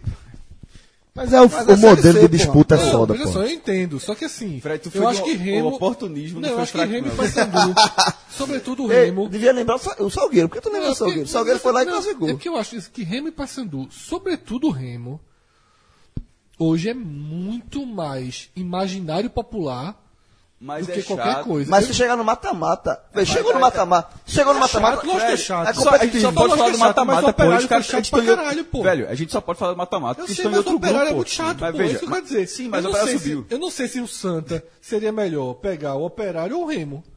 Talvez fosse o Remo, Remo. mesmo. Não, nesse caso, Remo. Velho, mas, mas tu tá misturando coisas assim. Vamos, primeiro, na hora que podia pegar, não dava que tava no mesmo grupo. A gente tá falando agora, o Operário tá na segunda divisão, então não conta. E, e- e a gente tá falando da, de Remo Paysandu porque, obviamente, a única chance desse confronto acontecer é no mata-mata. E no mata-mata, meu irmão.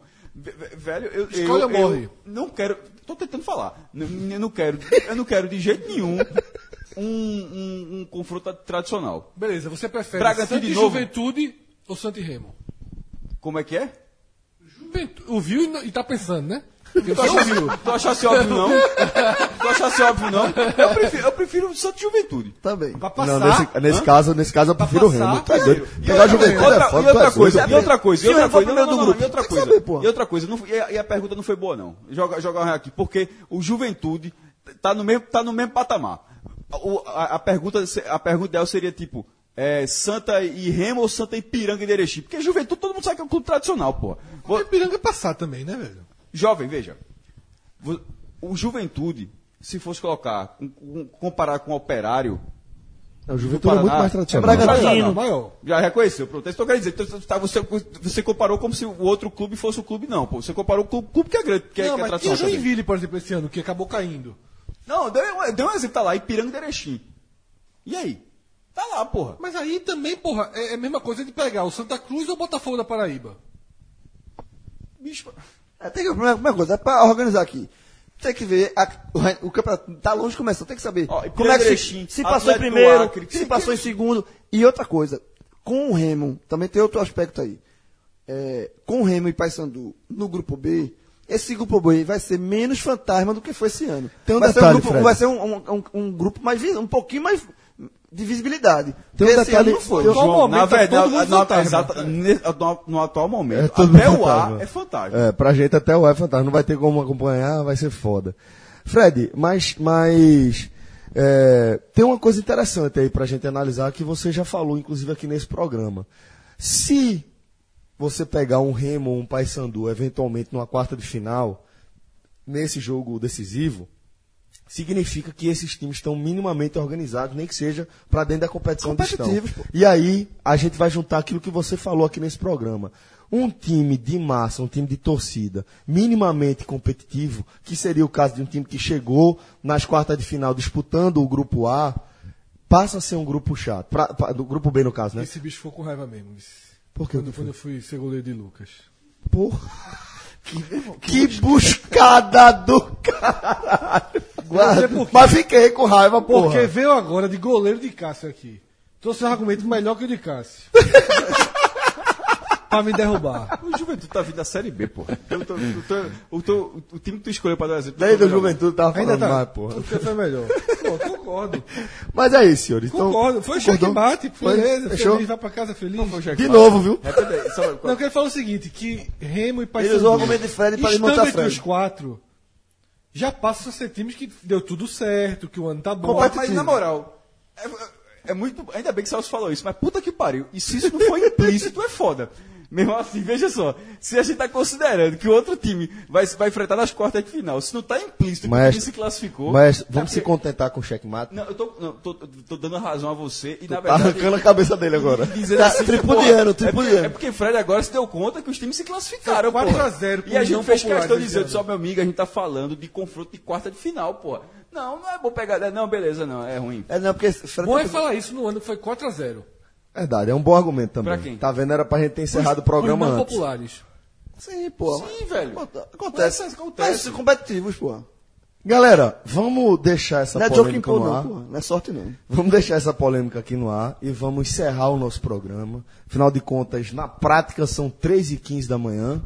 Na verdade, 3x1. 3 a 1 O Botafogo de São Paulo é mais popular do que o Botafogo da Paraíba. Verdade. Pra gente é que acaba tendo a impressão contrária, mais mas você tá certo. É maior.